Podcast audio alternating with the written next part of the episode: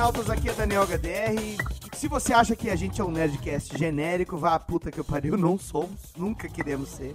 Talvez na época que, que, que a gente tava com Media Kit e essas coisas, tentando conseguir anúncios e tudo mais, mas, mas por que, que eu entrei nesse assunto? Porque estamos reunidos aqui para discutir que depois de uma ideia original, como diria o Silvio Santos, nada se cria, tudo se copia, né? Então contamos aqui com Ivorelho Maro Kleberson. E aí, beleza? Agora, quero ver. Eu não fez nada até agora. Nada, nada. Cada dia eu vou te chamar diferente, vai ver só. O melhor que eu vi até hoje foi quando você chamou o Andy de Andy Nakamoide. Eu achei muito bom. É que o stand-up sai na hora, né? É, exatamente. Chupa, Caruso. Ah, contamos aqui com Rogeverson de Souza. Oi. Ah, essa você sabe. Davi Brasil. Uhum. Uhum, não, Davi Brasil. Davi Brasil. 10 pontos. Eu pronunciei errado. David Brasil. Não sabe. Carnavalesco. Ah, carnavalesco, vai. Essa frase aí que tu falou, tudo se pela desculpia, não é do Chacrinha, não, hein? Cara, eu não sei. Eu acho que o. o- Eu acho acho que é do Chacrinha, hein? não é do Silvio Santos? Não, é Chacrinha. É meio que Eu acho base- que era do. É. Mas vai que o Chacrinha copiou do Silvio Santos. É, né? É, E baseado não, na quem sabe? e baseado na programação da SBT, cara, olha. É bem provável que o alguém ele copiou de alguém também, se foi do Silvio Santos. Contamos aqui com Rafael Algures, o severo senhor de conexão, banda larga. tentando sobreviver nessa maravilha que é a World Wide. Eu tenho que encontrar essa bola. A senão bola, você... cadê? Cala a boca aí, olha aqui a bola da bola. Ah, você, bola? você, você sabe, essa você sabe, vai. O, o futuro desenhista de terror, Rafael Algurovski. É mais ou menos. É, mais ou menos, só quero ver. Depois tá ele indo lá com o Wagner na aula, dizendo assim: Daniel, dá pra me ajudar nos layout aqui? É Eu fiz o quadrinho 1 conectar com o quadrinho 5 e não sei. Tá por fora, cara. Ele, ele- ele já tá dando aula de narrativa já, cara. É, Versa... eu, eu tenho curiosidade de ver essa aula. Quero ver. Quero ver agora. Certo. Contamos aqui com Andy eh, Nakamura. É, porque outra vez chamei Fala, de pessoal. Nakamorrison, né? Foi. Fala pessoal. David Brasil, conhece? Conheço. Coça do ânus.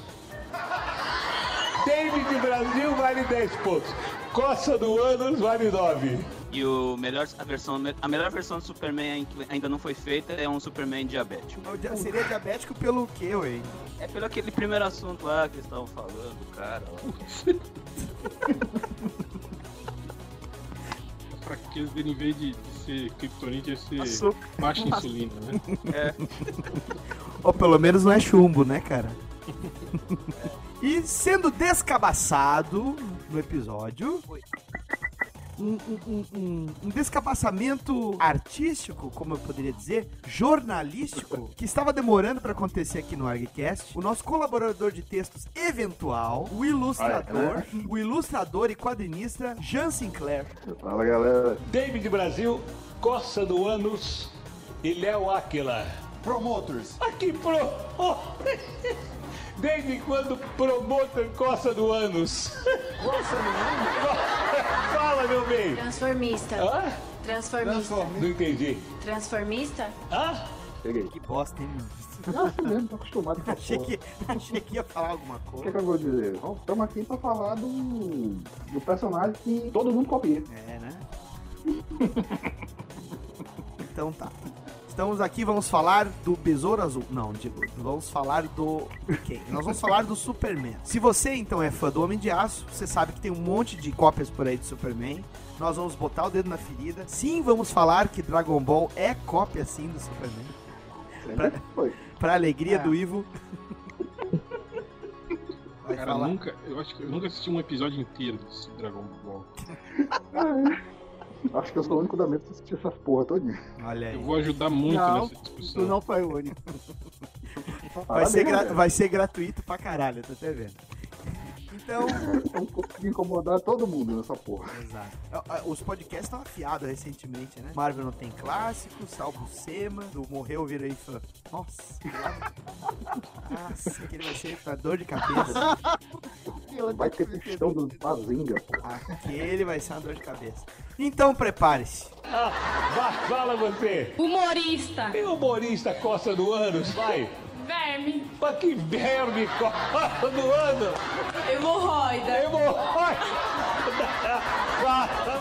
Cantor. Não, que cantor Costa do Ano, vai. Daddy Queen. Hã?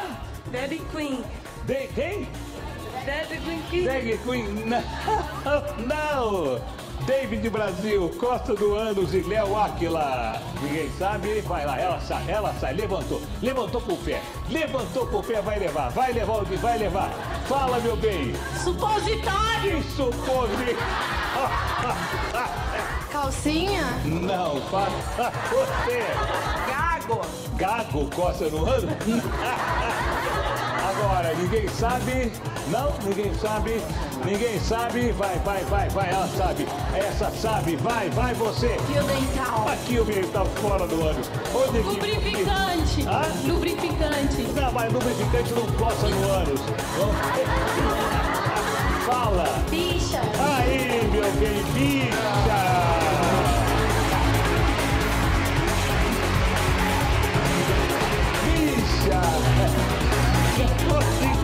50.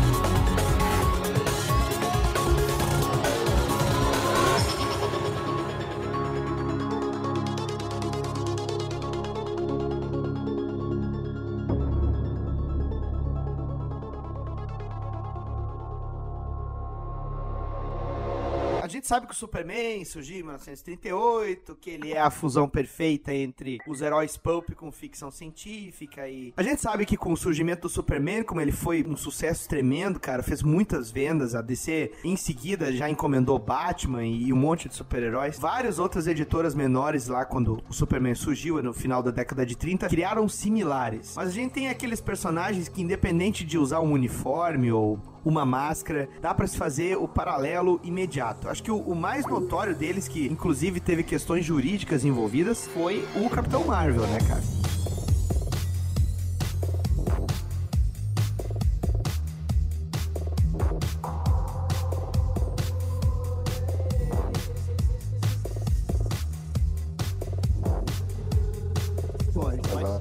Exatamente, exatamente. Porque o Capitão foi lançado pouco tempo depois e a DC começou a ficar nervosa quando o Capitão começou a vender mais que o Super-Herói. né? Pois é, né? Essas vendas do Superman com o Capitão Marvel chegou a um ponto que fizeram eles tomar uma atitude legal, né? De processar o processar a, a Wiz Comics, não foi? Ou era Fawcett Comics? Não, era Fawcett Comics o nome da editora. E a nome da a Fawcett e o nome da, da revista era Wiz Comics. Ah, É. É, eles processaram, a DC Comics já chegou de imediato a processar a Fawcett Comics, é, alegando que o Super, que o Shazam, ele, ele era um plágio, obviamente, pelos poderes, mas o argumento que eles usaram no tribunal era o modo como ele voava, de que o Superman voava com os braços pra frente e o Capitão Marvel, ou Shazam, voava com os braços abertos pros lados, né? Esse foi a argumentação deles no, no, no tribunal. O quê? Não. Sério, sério. Nossa, mano. O que é absurdo, né? Porque tem muito mais coisa a ver, né? Todos os, os- os, digamos, plágios do Superman, assim, eu acho injusto considerarem. Eu acho o, o Shazam o que, o, que menos, o que menos é plágio, na verdade, cara. Tu acredita que ele é Tipo, menos é- plágio? Ah, sim, eu acho que é, é o que tem mais características próprias, assim, que diferem muito do Superman, assim, diferente do- de outros personagens que são realmente esse Superman genérico, né? Eu, eu acho que a, É, eu, eu acho que a diferenciação começou a ocorrer quando eles começaram a criar o Capitão Marvel Jr., criaram a Mary Marvel. É, aí eu acho que o Superman não tinha Superboy na época, não tinha Supergirl, nada disso. Ah, a família Marvel é- é anterior ao Superboy? É, Caraca. Anterior ao Super anterior Bowl. mesmo. Se Essa- tivesse. A própria mitologia do Super-Homem, ela foi muito formada do quadrinho, das séries de rádio e de outros produtos. E que a própria DC usou isso para diferenciar da versão original do, do Sigurd e do Schuster. Uhum. Que também teve processo em cima disso. A Kryptonita, né, ela é citada pela... Eu vi alguém falando que é num programa de rádio, né, não existia no quadrinho. Sei se é verdade. Não, não existia no quadrinho, era programa de rádio, É, assim acho- como o Jimmy Olsen. Jimmy Olsen também, exato. Voltando a falar do Marvel, cara, uma das coisas também que, que dá pra lembrar, que é inegável fazer um paralelo, a galeria de vilões do, do Capitão Marvel. Apesar deles sempre terem muito humor nas histórias, né? Eu me lembro de uma história que eu, que eu tive acesso a Xerox de publicação aqui do Brasil, quando, quando o material saía aqui, né, eu acho que era na Suplemento Juvenil, não me lembro qual era o nome da revista, lá pelos anos, os anos 50, acredito. Tem uma história do Capitão Marvel que ele, que ele fica sem uniforme e ele vai enfrentar os vilões vestindo um barril, cara.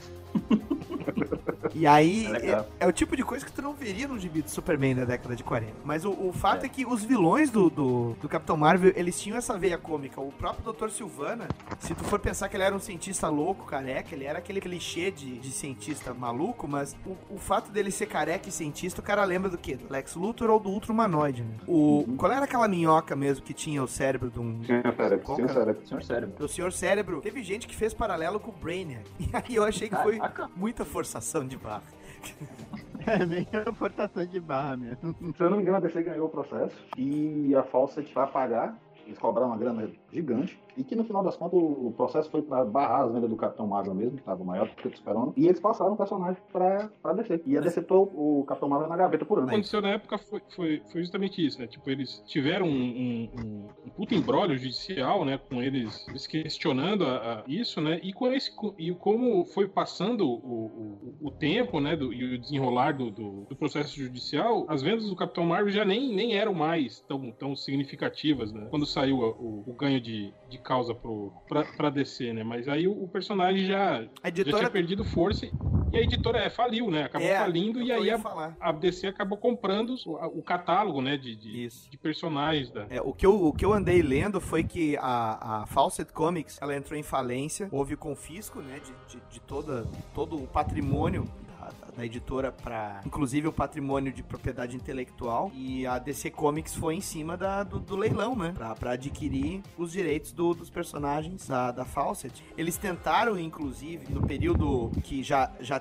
foram tentar publicar o Capitão Marvel, eles tentaram usar o próprio CC Beck né, nas histórias, pra deixar a história com, com, a época, com a estética da época que foi feita. Só que o Capitão Marvel entrou nesse ato aí de desuso e ele só foi resgatado mesmo no início dos anos, no final dos 60, começo dos 70, dentro da DC Comics. né? E já tinha aquela coisa de ele ficar numa terra? Já- ou, isso não, é- não, ele participava do mesmo universo. A primeira vez que a gente vê falar disso é na crise com aquelas S, X, né? Eu- a, uni- a última vez que eu me lembro de ter visto alguma coisa do, do Capitão Marvel no período pré-crise era um crossover e era uma revista importada. E agora que tu me, me cobra essa informação, eu não tenho real ideia do fato. Talvez se a gente fizer um, um Patreon, as pessoas paguem a gente e a gente tire mais tempo pra pesquisar isso, né? E se liga, porra! No que eu tô falando! Olha, eu, eu, eu acho que eles foram alocados em outra terra, com a maioria dos outros personagens. Tanto que eu lembro de um crossover com o Superman. Que eles na alteraram. Ebal, não? É, é, que saiu na Ebal, que ele era o Capitão Corisco, vocês lembram disso? Capitão Caramba, Corisco. Pera aí, agora eu vou pesquisar É. isso. Acho que era, hein? E ele tinha, é, tipo, ele não tinha o raio no, no, no- peito, tinha tipo um sol no, no- peito. E eu acho que esse crossover foi meio que, que é por causa da, ainda da, da, da- treta Tá judicial. É verdade. Mas ver. até então eu acho que eles publicavam só as histórias, reeditavam, né, as histórias Tá aqui. antigas. As- Tu tem razão, é o réu. Essa aqui era. Eu tô com a capa. tô com a capa aqui da edição, eu vou botar aqui, peraí. Agora lendo essa capa, eu me lembrei vagamente. E isso aqui é final dos 60, começo dos 60, 70, né? Olha aí. Tô vendo aqui. Ah, tô vendo. Capitão Corisco. Mas que porra de nome é esse, cara? Ah, que é um relâmpago, é relâmpago, né, cara? Tá, tá bom. Gente Agora- mais antiga que a gente. Tipo, tá? perdeu o sentido porque, porque tiraram o relâmpago do peito dele, né? Se tivesse deixado. É, mas eu, eu me lembro de ter visto algumas coisas com o Capitão Marvel aparecendo, o, o Shazam, com o Relâmpago já é, sendo representado. Eu acho que deve ter sido no, no, no- Não, do final dos anos 70. Minha primeira lembrança é aquele seriado lá que ele ficava com o velho pedófilo numa. no Ó, trailer. ó, Olha aqui, ó, ele essa versão do Capitão, essa versão do Capitão aqui, que era meio pra. Acho É. que é porque ainda tava naquela de eles não sabiam se. Eu acho que provavelmente a DC já tinha comprado o, o- o catálogo de personagens da Fawcett, mas acho que ainda estavam com aquele, aquele medinho, né? E aí, será que a gente publica ou não? Não faz, dá um migué aí. Aí eles criaram a Terra T, que é onde era o Capitão Corisco, né? Que, é- que era. E aí o nome em inglês era Captain Thunder, né? E o, no- e o alter ego dele era Willie Fawcett, que era homenagem a Fawcett Comics, né? E ele tinha ganhado os poderes através de um xamã chamado Meroki. Então ele era de origem indígena, os poderes dele, não era da- da- dos deuses. Que migué, hein? Que Puta que o pariu. É meio homem animal, um totem, esses porra. Tu sabe que... Será que ele gritava o que pra se transformar? Será? Cherokee. Meshock. Meshock. Ó, quer, quer saber de uma coisa, cara? Eu tava pensando agora. Eu acho que essa época aqui coincide com o período em que a Marvel já tinha lançado o Capitão Marvel, né? É o Mar-Vel nos títulos lá da, da Marvel Comics. E claro, né? Era outro conceito de personagem. Só que, como eles estavam utilizando o título do personagem dentro da revista de linha, deve ter tido alguma, alguma Ah, ameaça eu- eu velada eu- ou coisa eu- assim, né? Eu li, eu li sobre isso, é, é, Daniel. Quando a DC conseguiu os direitos autorais do Capitão Marvel, a Marvel Comics entrou com um processo contra a DC Comics, pelo nome, né, do Capitão Marvel. Porque eles tinham direito pra aí- usar isso em título de revista. Eu lembro porque eu li na. Isso. Ele- ele- eles ganharam, né? A DC ganhou, né? Tipo, por ter, por, pelo registro anterior. Então, o, o Marvel, o Capitão Marvel, poderia ser usado. Só não poderia ser usado No nas título da capas revista, das é, revistas. nas Tanto que todas as revistas do Capitão Marvel tinham outro título, né? Tipo, é, Shazam, né? Isso. Esse tipo de coisa, assim. Mas, mas a- porque lá, lá nos Estados Unidos essa, essa lei de registro é meio, é meio estranha, né, cara? Tipo, o Capitão. o- o- eles estão falando que, por exemplo, quando o Superman entrar em, em domínio público, que já era pra ter entrado, né? Mas a lei vai mudando toda vez que. Sim. Tem muito lobby, né? Tem muito lobby. É. É Toda vez que o- to- na verdade, a lei muda toda vez que o Mickey, né, vai entrar em domínio público, né? Mas aí o, o Superman se beneficia disso, né? Mas, segundo eles, essa figura que a gente conhece do Superman agora, ela não vira domínio público. O que vira domínio público é aquele Superman da primeira edição lá, né? Aquele do, do Sigurd e do Shuster, é, que usava botinha gladiador azul ainda, Que né? tinha o S, o S de escudo no peito, que era um escudo, né? Isso, isso, é. Seria aquele Superman, né? E os poderes que ele ganhou depois, tipo, voo, as visão todas de raio-x, visão de calor, super sopro, isso aí continua na DC. Tipo, se você for usar o personagem, você não pode usar essa, essa gama. Os personagens secundários todos, né, que não apareceram na primeira edição também não podem ser usados, né? O, tem o Ivo, tudo tem a, ver, tem a ver com trademark também. Porque a Sim, capa da sim. revista, quando você põe o logo ali, tu tá caracterizando um produto, né? Uma marca de produto. E aí, então, é, tu, pode, tu pode até botar o nome do personagem sendo Capitão Marvel, sendo citado dentro da revista, mas como a revista é um produto, estampa o logotipo ali, a, a lei de trademark é diferente da de propriedade intelectual do personagem. Isso é verdade. Tanto que se você pegar gibis da, da década de, de, de 80 Olha aí, ó, e 70... o que- Olha aí o que, que- o que, que ele gritava ó, quando ele se transformava. Corisco! Corisco! Não. Lê o resto do balão, pô. Não tô, peraí. Você... Ah, velho. Hum.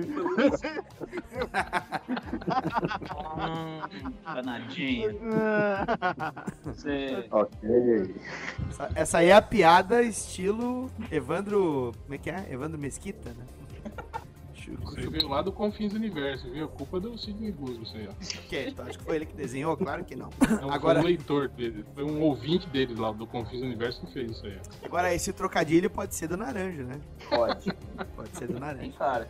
Agora, Sacanagem. agora vamos, vamos voltar aqui. A gente tava comentando essa questão do, do Capitão Marvel ter, ter sido descaracterizado para ser usado pela DC, mas justamente por tu colocar ele dentro do universo DC, paralelo, ah, eu acho que ele foi enfraquecido, porque ah, ou pelo menos ele foi eh, permitido até certo ponto, né? A gente nota, por exemplo, que apesar do Capitão Marvel Jr. estampar a marca Marvel, né, no próprio nome, e ele era publicado em revista própria no período ali dos anos, dos anos 40, que foi, foi esse período que, que a Fawcett Comics estava vendendo bastante. É, o Capitão Marvel, ele chegou a um certo momento a ser utilizado, Capitão Marvel Jr., né, vamos deixar bem claro, chegou a ser utilizado como substituto do Shazam, né, no período do- dos anos... Era bem. Como? 40, não, 40 50. O Capitão Marvel Jr. fez tanto sucesso que acho que acho que era o Elvis que era reatorzão. Exato, Capitão Marvel. é. O Capitão Marvel Jr. É, É, serviu de inspiração aquelas roupas que o, é, aquelas roupas que o Elvis usava lá, cheio de, de, de douradinho, não sei o que, era porque ele era fã- exatamente porque ele era fã do, do, do Capitão Marvel Júnior. Inclusive aquela era- capa, aquela capa que é meio repartida, né? Ela não Isso. é uma coisa inteira, né? O visual do Elvis nos 70 já. E o e o Elvis gordo. O Elvis. Ah, vai se achando herói. Mas isso que você tava falando, assim, nunca que eles iam deixar ele num nível de igualdade pra superar o Superman, né? Então eles meio que sabotavam ao longo do tempo, né? É, mas esse nível de igualdade também a gente tem que levar em conta que tu poderia ter na porradaria, mas a história dos dois personagens era muito diferente. A, a Fawcett Comics estava apresentando um personagem, quando ele surgiu, que era tão forte quanto o Superman. Eu acho que havia um slogan, né, do, do mortal mais poderoso do mundo, né? Tinha um slogan desse Esse é tipo. o slogan do Capitão. Era o Capitão, né? Isso. É o E aí, slogan do Capitão. e aí tu tinha o, o slogan do Superman, nem sei se era o homem mais poderoso do mundo, ou não sei, tinha alguma coisa que, que de certa maneira colocava o Capitão Marvel em ponto de vantagem até no slogan. E aí com as vendas aumentando ali o personagem não tinha uma origem igual à origem do Superman, o pessoal mesmo, a molecada, tava pouco ligando. Eles queriam ver as histórias do personagem, rir com as histórias do personagem, como eu falei há pouco. E pra descer, sabe, se tinha origem parecida ou não, foda-se, né? Isso aí eu tenho que concordar com o Ivo, porque, não, é sério, era o menos parecido. Exatamente. Exatamente. Sim, Não, é, mas- ele, é, ele tinha uma origem completamente diferente, os poderes diferentes. Tipo assim, até, a, digamos que o, o, o modo, né? O lance da identidade secreta dele se transformar, dele ser um garoto, se transformar no. no- era tipo, é, é isso que eu falo, era completamente diferente, assim, né? Do, do, do- Superman, assim, né? Ele tinha muito mais características próprias, né? Do que as outras cópias do, do, do Superman, né? Sim. É, eu acho que então o plágio em si é só a época que ele surgiu e o apelo de superpoder, né? Não digo os mesmos superpoderes, mas de feitos que ele poderia fazer. É, tipo, voa, tem capa e tem é super forte, então é, plágio do Superman. Plágio do Superman. Ou seja, metade da, indústria, mais- metade da indústria dos comics. né? É. E o que é engraçado, quanto mais a DC tenta, tentava afundar o personagem, sempre tinha uma reviravolta. Por exemplo, nos anos 70, o que, é que aconteceu? O Capitão Marvel ganhou uma série de TV. Aí estoura o personagem de novo. Sim.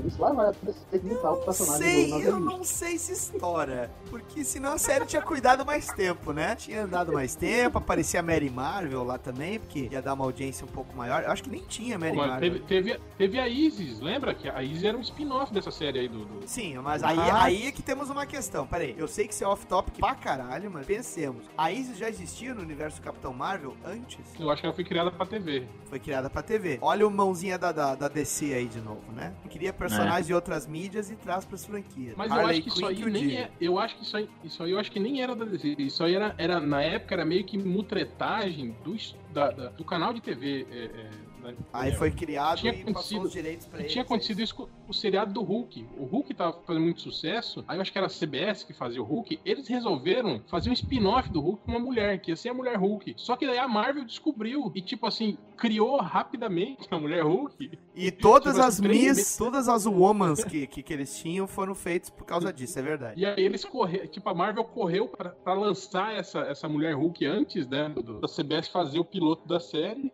E Isso. aí a CBS acabou nem fazendo. Se eu não me engano, a personagem da mulher Hulk apareceu naquele no programa humorístico do Benny Hill depois. Mas isso já com, com um acordo com a, com, a, com a Marvel, né? A personagem já Mas- tinha sido mas- criada na Marvel. Mas foram moleque, né? Porque eles poderiam alegar a mesma coisa que a DC alegou, né? É verde, Sim, sim. rasga a roupa e grunhe é o Hulk, entendeu? Só mudou o sexo. Podiam alegar a mesma coisa que a DC alegou pra falta. E foi uma É, safa... é, e os caras faziam safa- muito, muito isso. Tipo, ah, compraram os direitos lá do, do, do Homem de 6 milhões de dólares, o Homem Biônico.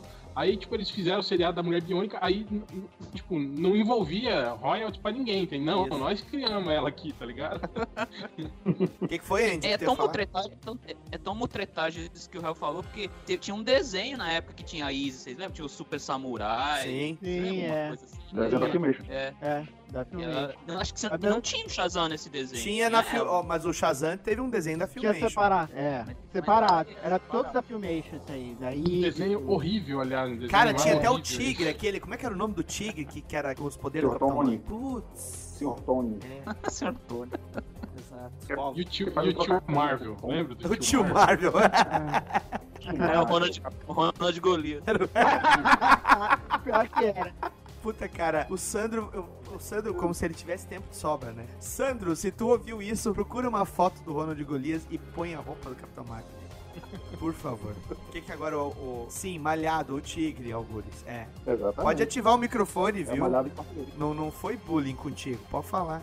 É que eu, tô- é que eu tô tentando evitar de falar em cima das pessoas hoje. É um senhor educado e polido. Tem que fazer igual na escolinha, levanta a mão. Sim, professora Helena. Depois de 70, o Capitão Marvel virou personagem recorrente da DC. Em Lendas, Daniel agora pulei Alegria, Liguinha Sim. e Rei do Amanhã. E temos E uma assim teoria, e temos uma teoria aqui, a gente levantou essa bola lá no episódio de lendas. O réu vai lembrar, o Rogério também e o Andy. Cara, nada me tira da cabeça de que em lendas que o John Byrne fez só pra pegar e encher o cu de dinheiro, porque ele fez aquela história a mais além dos títulos que ele fazia já pra descer, que ele tava se divertindo muito mais desenhando o Capitão Marvel do que todo o resto. Ah, sim. É, não, a gente É. até comentou isso, né? Por exemplo, se você vê a, a- arte mesmo da- da- das edições que aparece Capitão Marvel, ele desenha inclusive o Capitão Marvel maior, né? Que o Superman, tipo, Isso, mais parrudo, mais forte, né? Mais, né? E emulando o Ceci Beck, né? Aquele Exato. olhinho fechadinho. É Exatamente. engraçado que o, vocês repararam que o Superman também tinha esse olhinho fechadinho no início, quando ele foi Ah, criado? sim, eu me lembro. Me lembro. Tinha. Até, o Kurt- até ali o Kurt Swan desenhando, o Superman ainda tinha esse olhinho. Ó, olhinho olha o plágio aí, olha o plágio. Aí, ó, tá justificando o plágio. A gente citou os dois mais populares. E não vem você, fã do Batman Fabiano, certo?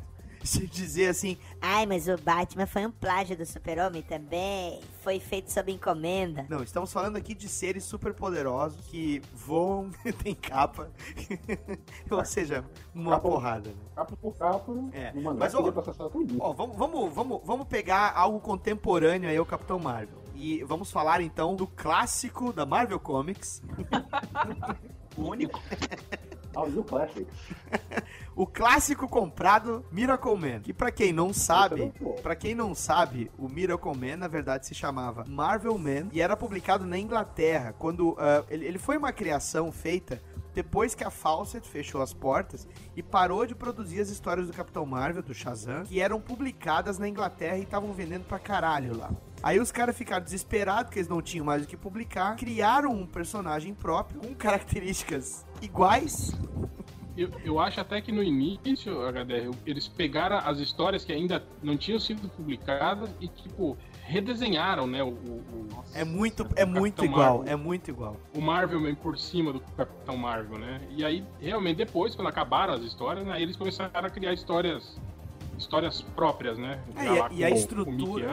É, a estrutura do, do Marvel Man, por isso que os dois M's estão lá no peito, né? Ela é idêntica à estrutura do, do Capitão Marvel Shazam. A estrutura de história, tu ter o- os dois Sim, personagens mais jovens, os vilões também lembravam muito. Gargunza, que era o Dr. Silvana. Dr. Silvana, exato. Era muito cara de pau, né, cara? Assim, Ah, muito. O lance dele gritar uma palavra mágica pra se transformar, né? Que era Kimota, né? Que era Atomic, né? O contrário lá, que era a chave primordial do que, universo. que é traduzido é corisco. Mais ou menos. Mas é sério, cara, o Capitão Marvel, ou aliás, o Marvel Man, ele acabou ganhando personalidade própria mesmo bem depois, né? Todo mundo É, sabe. isso foi na verdade é, depois com, com a. Com a, a- que a. Como é que era o nome da, da revista lá, cara? Do- dos autores britânicos lá, que começou a fazer sucesso na, na, Até nos anos 2000. 70. Ah, de- Isso, e aí, segundo eles, né, é, eles resolveram republicar os personagens da editora é, é, inglesa lá que tinha falido também, né? Uhum. E o, o editor da, da, da- Porra, esqueci de novo o nome da revista. 2000 Até AD. 2000. Eu tava, Ah, né? de- Isso, 2000 AD. 2000 AD. Tipo assim, é, é, disse que tinha esse personagem, esse personagem disponível, né? E aí foi quando um jovem, né, roteirista, que era o Alan Moore na época, né, fez aquela, a- resolveu revitalizar, né, o, personagem, né, e criou aquele, aquele clássico, né, que ficou, ficou sob júdice aí um, um, um tempo, né? Depois disso, né, a, a- tipo, ele concluiu o arco dele, entrou Neil Gaiman, não concluiu o, ar- o arco seguinte, porque a editora faliu de novo, e aí o- os personagens foram a leilão, né? E quem comprou, quem foi? Quem, quem, quem? Filha da puta. Não, peraí. Né? Espera um pouquinho, Spawn deputado. Pelo que eu sei, pelo que eu sei, nobre deputado, é, a, a editora pagou os seus colaboradores, justamente porque ficaram por receber por trabalho que, que obviamente não tinha sido publicado e, e coisas que tinham sido publicadas, royalties retroativos, etc e tal. Pagaram eles cedendo os direitos do personagem. Aí o Neil É, mas, Gaiman... mas é que tá. Ah. É, o problema é que, é que isso, tipo assim, não era claro nos contratos. E aí Sim, quando foi, foi o- um acordo o- de cavalheiros, né? É, aí quando o, o McFarlane comprou o catálogo de, de personagens da editora que tava lá à venda no leilão, tipo assim, ele tinha, digamos, outro acordo de cavaleiros, né, com o Neil Gaiman. O Neil Gaiman falou, Porra, cara, tem um personagem aí que eu queria, né?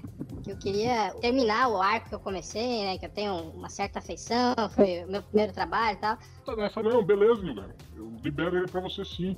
Só faz umas edições aqui pra mim do Spawn, né? Cria aí uns, uns personagens do Spawn pra mim. Aí o Gaiman criou a. a como é que é? A Ângela, né? A Criou a Ângela, Ângela, o medieval Spawn. Spawn, é, Medieval Medieval Spawn, Spawn, e não sei o que, né? E o E aí, Cagliostro? é. Mas só um E aí, pouquinho. o que, que o, que que o Todinho fez?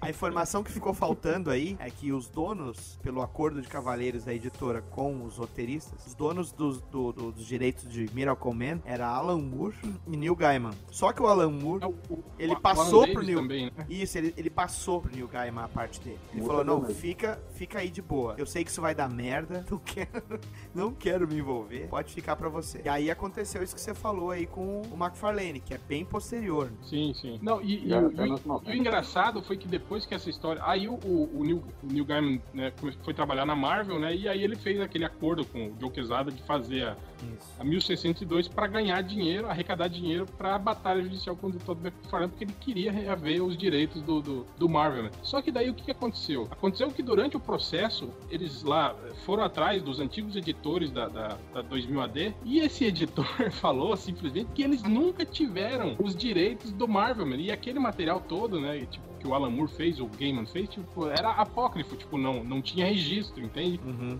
Tipo, eles era um material, digamos, ilegal, porque ele- eles nunca tinham, tiveram o- o- o- os direitos do Marvel. Aí o que, que a Marvel fez? Foi direto no Mickey Anglo, que era o, criador, né, digamos, entre aspas aí. do- O que foi feito sob encomenda pra ele, né?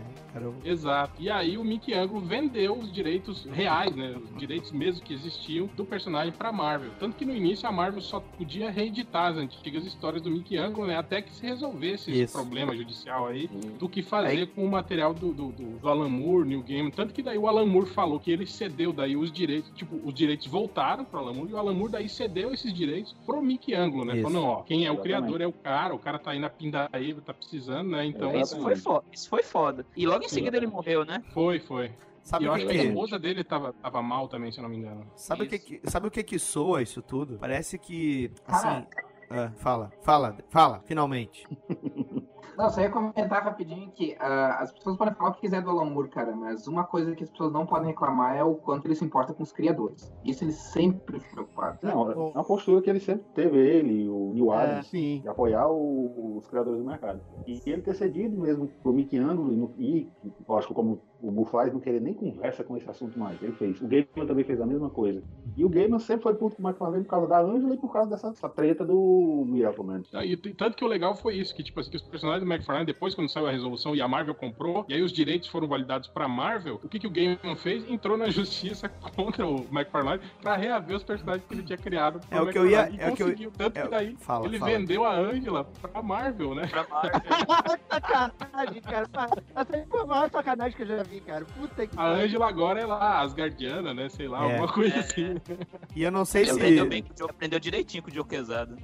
E eu não sei se o pessoal tá sabendo, mas esse, esse fato que o Ivo comentou do Marvel 1606, é 6? 3? Foda-se. O fato é que 62. É dois, ó, errei por, por três.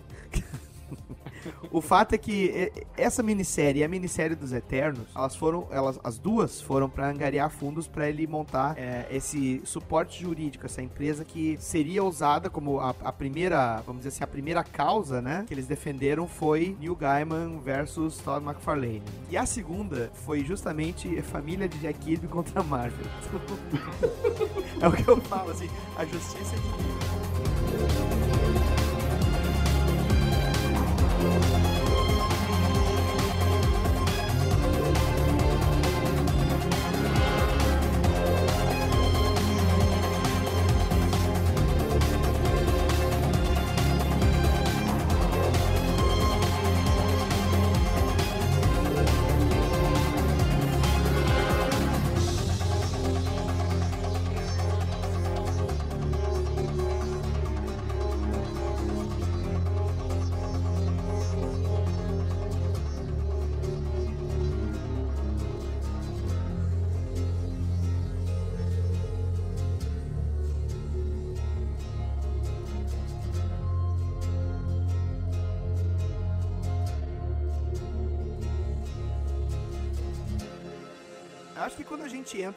período do. período pós-código de ética, é, o período ali do fi- da Era de Prata, né, por assim dizer, com o surgimento da Marvel, é, e entrando então na Era de Bronze, a gente pode citar vários. Vários ah, personagens que foram criados com o espectro do Superman, muitas vezes para ironizar o conceito, outras vezes para ironizar os detentores do personagem, outras vezes para, sei lá, faz melhor então, né? Como alguns tentaram.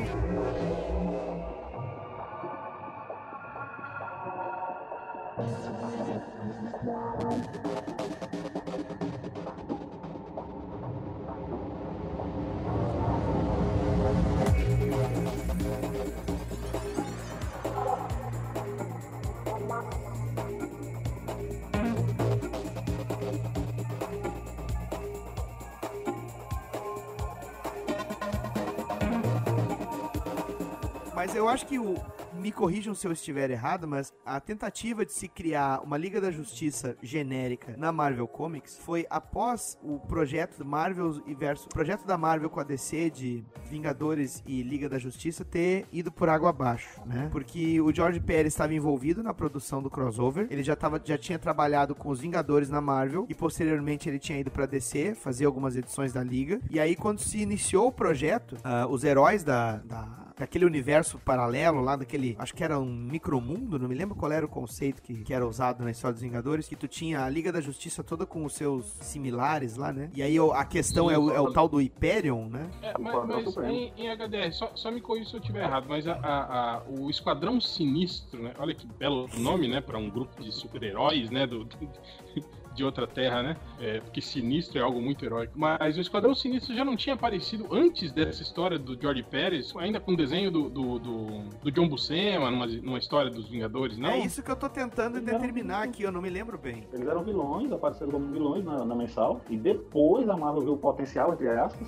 Opa, vamos lançar um título disso. É, porque eles já eram um pastiche ali, saca- sacaneando a liga, né? Tipo, você tinha lá o, o- Coruja, que era o, que era o, Batman, né? O, o Tufão, que era o Flash, o Dr. Spectrum, que era o Lanterna Verde, e o Hyperion, que era o, o Superman, né? Eles tinham aparecido aí numa, numa história dos Vingadores. Se a coisa partiu depois do envolvimento do Jorge Pérez no crossover Vingadores e Liga, o primeiro, antes, não, não que foi publicado em 2000, né? O início do projeto que foi abortado. Então, Ou se, ele- se, a aparição, se a aparição era anterior. Então, eu, eu acho que eles apareceram anteriormente como esses vilões, só que eles não iam ser usados, né? Aquilo que a gente viu depois lá na história dos Vingadores, né? Tipo, ia ter o crossover, né? Aí depois o crossover melou e aí eu acho que o George Pérez, e o- quem que era o, o roteirista na época? O original foi o Roy Thomas e o John Buscema na mensal. E, E depois com né, o George Pérez Tá era aqui. o Roy Thomas também, né? Na revista a- The Avengers número 70. Hum, essa é a primeira, a primeira A aparição. do primeira aparição deles, exatamente. E E tem. aí depois que teve aquela, aquela pa- parada que eles foram pra terra lá da coroa da serpente. E adivinha quem criou? foi- Quem criou? Quem criou? Sal Buscema. Ó, olha aí, Aí, viu? ó. Sal Buscema com o roteiro do Roy Thomas. Então é anterior Aí ao- depois- ao- à aí- aparição do é. Pérez. é. É, então, aquela, aí na história do Pérez, que eu acho que eu acho que era o Roy Thomas também, que era o roteirista, que ia ser. Aquilo lá, na verdade, era só uma recalchutagem do roteiro que ia ser usado no crossover com a Liga, né? Eles não puderam fazer o crossover com a Liga, falaram, não, vamos dar uma enjambrada aqui, né? Vamos usar essa Então, história mesmo. eu não tô louco. Então boa, eu não né? tô louco, realmente. Foi É, reaproveitado aí, do plot. Aí que eles resolveram usar os heróis que já tinham aparecido lá. Falaram, não, pega aqueles heróis lá que já era cópia mesmo da Liga, vamos usar eles de novo aqui, né? Pois é, e, o- e o Hyperion, ele. Dá pra se dizer que ele teve uma segunda vida, né? Com o poder supremo na época da linha Max, né? Sim, os É, antes, disso, né, é, é, antes disso, ali no- nos anos 90, né, a- o Esquadrão Supremo ganhou é, também uma, uma série com, já, ainda com esses heróis ainda uniformizados, né, que também Feito ganhou uma, visi- Glenn Glenn Wald, né? é, que ga- ganhou uma visi- visibilidadezinha ali, até depois sair com a- pela, linha, pela linha Max. Eu acho que aqui chegou a sair naquela revista que era da, da editora Globo, não era? Marvel Force. É, eu- Teve? Eu acho que teve, não teve não? Eu não tô Nessas lembrado. horas o Marcos Dark faz falta. Ia tá chafurnando lá nas revistas dele. Mas chegou a ter uma minissérie, sim, da Marvel no, no, no início dos anos 80. E aí Ah. foi aí que eles deram, deram, que, que, tipo assim, exploraram mais a mitologia dos heróis, que criaram mais, falaram mais sobre a, a origem. Tanto que o Império, se não me engano, era do planeta Argos, Argon, alguma coisa assim. E tinha Argonita, e essa. Era chupadaço, assim, o, o Superman, né? O, o Hyperion. Exato. Mas não só ele, né? Todo mundo ali do esquadrão era, Sim, sim. Era análogo. E aí depois foi, foi refeito, né? Depois foi quando o, o Straczynski lá é, é, parou de copiar a Liga e resolveu copiar os, os Supremos. né? Sabe que às vezes. O Supremo não, o, o Authority, né? fazer. sabe que eu, eu lia o, o Poder Supremo, é, achava muito legal, mas aí quando eu me lembro que ele fez pra Top Call, né? Se eu não me engano, Sim, um projeto também de, de meta-humanos, com realismo, aquela coisa toda, me parecia mais do mesmo o Povo da, roteiro. povo da meia-noite? Povo da meia-noite. Não. Acho que era isso, não, hein? não, não, sei. Nation, era uma revista de horror. Era Rising era- Star. Rising é Stars, exatamente. nome? Aí- Ah, Rising é, Stars isso, aí, ó. Rising Stars. Ah, Rising ah, Stars. O Doutor Estranho falou agora. O Rising Stars. É, e, o Rising Stars também, cara, nessa época tinha tu- tudo muito, muito, muito parecido, né? O Rising Stars lembrava muito também o, o- a Terra lá do, do, do outro Superman lá, que é o Samaritano lá, o Astro City. Sim, do Astro City. Astro City, exato, né? Já vamos Tinha chegar lá. meio que uma pegada, uma pegada meio parecida, assim, né? Esses- todo mundo resolveu fazer, criar seu, seu Superman, né? até o Rob Life criou o Superman. Já vamos chegar lá, já vamos chegar lá.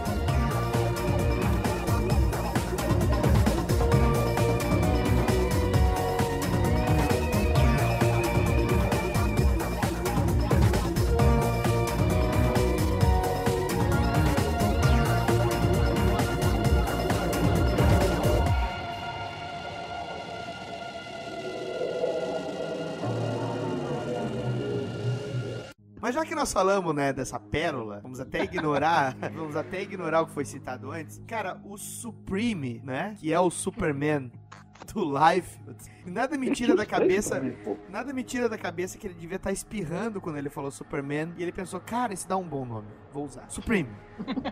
Porque, cara, a história do Supreme, eu sei porque quando a Image, por assim dizer, surgiu, né? Com os seus títulos lá da Extreme Studios, da White Storm, Top Call e etc e tal. Eu tinha começado a desenhar pro mercado americano e eu pegava alguns trabalhos pro Extreme Studios. E vinha muita revista. Eu já comentei isso aqui no ARG. é, quando eu tava desenhando o gibi da Glory, junto com o Deodato, Carlos Mota, tudo, vinha muito gibi da Image. E aí tinha histórias do, do, do Team Youngblood e outros títulos de merda lá da, do Extreme. E o, cara, o Superman, o Supreme dele era uma, era uma bosta, cara. Era muito, muito ruim, cara. E era aquele desenho ainda todo bizarro Era, anos Prophet. 90. Hã? Era, era também plágio do Super, não? O Prophet. Eu não sei se o, o Prophet era tipo plágio do Superman. Não parecia tanto, cara. Agora, o, o- é, é sério, velho, o Supreme era de doer, cara. Ainda mais com a Glória sendo plágio da Mulher Maravilha, na cara ali, escancarado, assim. O fato é que, quando o Alan Moore foi persuadido pelo Rob Life, ele chegou com dólares na cara do Alan Moore, assim, Ah, escreve aqui! ah, escreve aqui. Ah, joga... Jogou dinheiro. A cara do, do assim, ah. Toma aqui, seu bruxo! Toma! Toma! Toma aqui, seu bruxo! Você quer dinheiro para suas drogas? Toma! Aí o cara... Eu sou rico, eu sou rico. Se você analisar, o Moore fez praticamente todos os super-homens da Image. Ele escreveu o Majestic pros Wildcats, muito antes do, do Supreme, É, e fez um arco muito legal, e fez o próprio Supreme em si. Mas o Supreme, pra mim, a gente vai citar o Majestic, podemos até citar aqui nesse bloco. Mas, cara, o Supreme, pra mim, foram as melhores histórias do Superman que nunca foram feitas. Porque. é, Não é sério, cara, o personagem ficou muito bom. Muito foda. E- Ele explorou toda a mitologia do Superman. E sabe que quando eu li aquele material que ele roteirizou, e tem até HQs que foram desenhados pelo Ben, né? Pelo Joy Bennett. Fernando desenhou um das primeiras. Isso, exatamente. Tu tinha um quê ali de, da, da última história do Superman que o Alan Moore fez pra DC? Parece que ele, ele, ele continuou a partir daquele ponto, sabe? Eu achei muito bom. Eu não sei quanto a vocês, Cara, mas... não é, Eu eu, eu acho também. acho muito foda, principalmente porque, tipo assim, é, eu diria que não é nada inovador, assim, da Não, parte do um Alan pouco, Moore, porque ele, tipo assim, ele- ele meio que recauchutou vários conceitos que ele já tinha usado no Capitão Britânia, né, tipo aquela coisa das terras paralelas, várias versões dos personagens, Isso. não sei o que, né, mas, cara, o que eu achei genial foi justamente ele, ele, digamos assim, ele meio que tira sarro, né, disso, eu não sei se você lembra no, no início da série, lá quando é a, a- a era de de Ouro, que o, que o, o Supremo volta pra Terra, né? Que ele tinha saído lá na missão, Sim. não sei o que, né? E aí ele encontra, começa a encontrar as outras versões dele, e aí os caras falam, ah, esse deve ser o, o Supremo dos anos 90, olha só o jeito que ele pensa, né? Não sei o que. Tipo assim, tirando sarro, né, cara? Puta sarro do, do, do- jeito que o personagem agia, né? Não sei o que. Eu achei isso muito foda, cara. E eu concordo com você, HDR. Tipo, eu acho que são as melhores histórias do Superman que o Superman não teve essa, essa, essa passagem do Alan Moore, assim, pelo, pelo Superman. E também foi legal pra mostrar que, por exemplo, que, eu- que eu vejo muita gente que, que só consegue ler o quadrinho se tiver um, um, um desenhista, assim, né? Um desenhista bom, um desenhista regular, né? Tipo assim, isso aí foi muito bom pra mostrar isso, que, tipo assim, que, porra, cara, que o Alan Moore é foda independente de quem esteja desenhando, assim, cara. Porque você tem, assim, eu acho que, sei lá, a cada 10 páginas muda o desenhista e as histórias, assim, são, são muito boas, assim, todas É, elas. Ela te prende, né, cara? Isso aí eu achei muito bom. Sim, sim. Teve aquela publicação da Brainstorm, que até depois saiu com uma caixa de papelão, que é um box que não é, depois teve encadernado. Pra caralho. Exatamente, cara. Eu suei pra comprar aquilo lá, viu? Cara, Porque... comprei isso agora em janeiro, 10 reais cada um. Olha aí. Olha aí. Cara, aquilo encalhou. Aquilo encalhou. Mas Não, é mas na época eu lembro que na época era caro pra caralho. Na época era caro pra caralho mesmo. tudo tua Brainstorm era caro. Lembra do monstro pântano desencadernado? Nossa, cara. Nossa. Era muito caro, meu. Nunca comprei porque não tinha. Pois é, mas o Supreme, o Supreme Eu sendo da comprei lá do. O meu Supremo eu comprei lá do Eudes, ó. Opa! Imprimi tudo em papel chamex. Encadernei com aspiral e botei na prateleira. Tá, mas ó, falando sério, depois do depois do Supreme, eh, ou melhor, antes do Supreme, foi lembrado aqui, o Jean lembrou bastante do Majestic, né? Que é o Superman da White Storm, né? o Superman do Um Jim dos, Lee. né? Um, um dos Superman. Isso, é verdade, tem o Apollo, né, cara? É. É verdade. Mas bem depois, viu? Bem depois. Era o Superman que tínhamos. Opa, não, peraí, peraí, deputado. Não vem depois coisa nenhuma. O Stormwatch, Não. o Stormwatch, quando saía no selo da White Storm, foi na mesma época do, do Majestic. Não, Inclusive, acho que é dos anos. Não, começo, é começo dos anos 90. O Apollo Mas é o, 97, mas o 98. Stormwatch também, O cara. O Apollo e o, o Apollo e Meia-Noite apareceram na, na, na segunda série do, do gibi da, do Stormwatch. Que quem desenhava, inclusive, era brasileiro, cara. Era o Renato Arlen. O- Aquela série, o- o- aquela série da linha Icon também não tinha um Superman também, cara? O, que era o universo de, de negros lá. Tinha. Tinha. E não era, não É o era da Icon, White Storm é o também? Icon. Não, não, era da DC. O da Sierra da Icon é Marvel, cara. Não pode ser. Não, que que você tá cara, o- falando? o- lembra que era um universo lá só de, só de heróis negros? É o do. Milestone, do Milestone. Milestone. É, Milestone. Mas, mas não era, não era da, não tava na- junto com a, com a White Storm nessa época? Não. Não, não, era da DC mesmo. Isso é 93, 94, mais ou menos. É, a Milestone Tinha foi umas sagas que tinham crossover, não era isso? Ah, eles, mas eu acho que eles foram pra descer depois. Antes de- eles eram da Image, não eram? Eu Não, lembro, não. Eles eram um Milestone, era o Milestone, era um selo independente da DC só de super-heróis negros. Aí tinha o. Icon, tinha o Hardware e tinha o Static Shock, que é o Super Shock. Mas a própria Fala. tinha um monte de super-homem. O Larsen tinha um, que era o super-homem. Eu e falei, mulher eu falei lá no e-mail. É, o Mighty Man era o nome do. É o Mike mesmo. Que inclusive levou um soco de um vilão ao estilo Salbucema, viu, Caruso? Lembrando, né? Lembrando assim. Só pra citar. Mas é, o, o- eu acho que a maioria dos caras, o Life, o Life tinha o Mike, o Life tinha Supreme, o, o Jim Lee tinha o Apollo, foi criado na mesma época, viu, seu Jean? Ao, ao Majestic.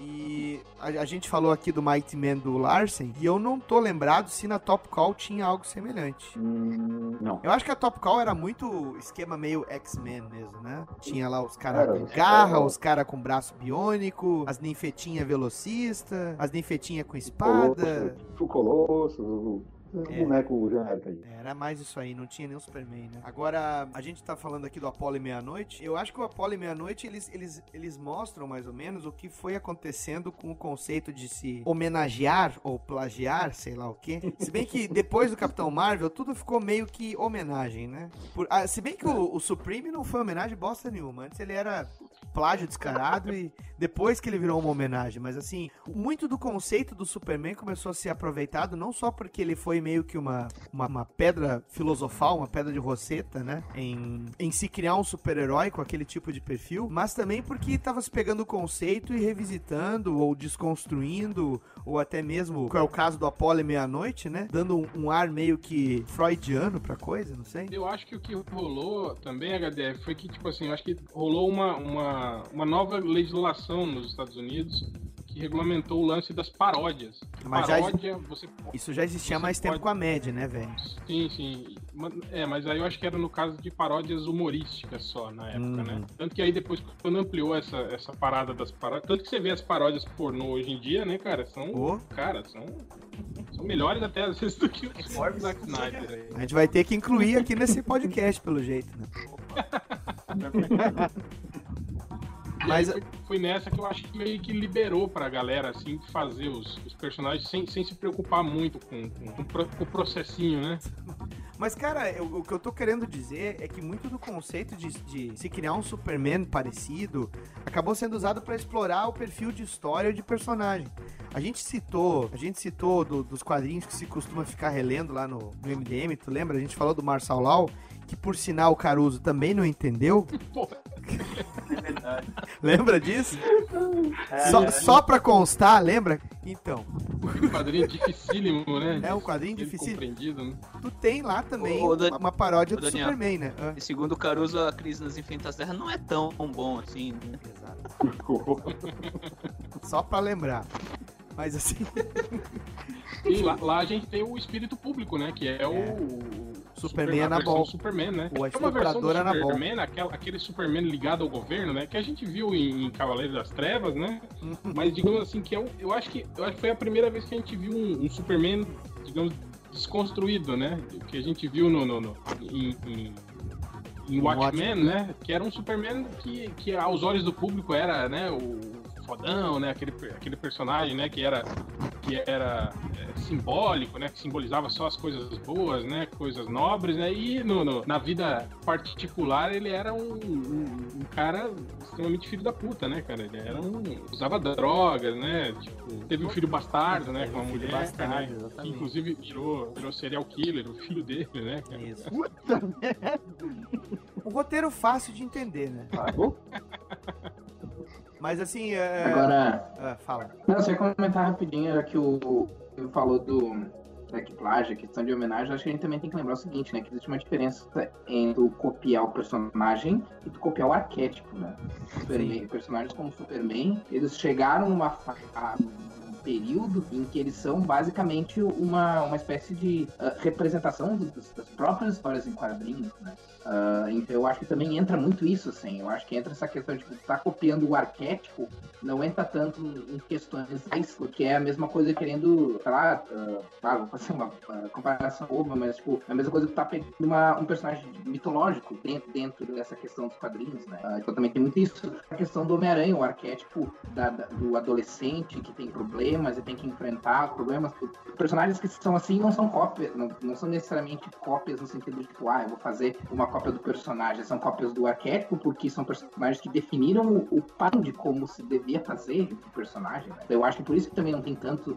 ah, hoje, não tem tanta coisa, ah, isso é, é- isso é cópia, eu vou processar e coisa assim, né? Porque, tipo, ou é paródia ou são personagens que se baseiam mais no arquétipo do que no personagem em si. Daí entra aquela coisa, identidade secreta, usar óculos, isso é o personagem. A questão de ser ah, um personagem nobre e ser super forte e coisas assim, e isso representar a nobreza e a força humana, as coisas assim, já são mais arquétipos totalmente plágio, né? Mas é nesse ponto que eu quero chegar, Algures. Ah, o personagem ele chegou num ponto em que o arquétipo dele ele se tornou esse sinônimo e as- os seus análogos, por assim dizer, eles são muito mais base- seus anais. Os seus- É, e os seus, os seus paralelos, vamos, vamos falar assim, é, o seu, o- os suas cópias, su- supostas cópias, elas são muito mais pra brincar em cima do conceito, não é verdade? Porque quando a gente pega, agora vamos lembrar lá da Boom, que tu tinha aquela série do Mark Wade, lembra? O Irremediável? Ah, o irre- Imperdoável, sei lá. Irremediável. Ou então tu pega o Mark Miller lá com o, o- Eu acho que é Superior o nome do, do Superman dele. É o superior. superior. Isso. Ah, o Astro City também, que pega pro- o próprio conceito da, da era de- das eras dos quadrinhos, da era de ouro, da era de prata, etc. É, tudo isso aí já tá tra- trabalhando muito mais com o conceito que o personagem acabou implementando na história. A gente pode até dizer que eles são plágios, que não são, mas a gente tá sendo leviano aí. A gente tá, tá notando que o personagem ele acaba virando um referencial de comportamento mesmo.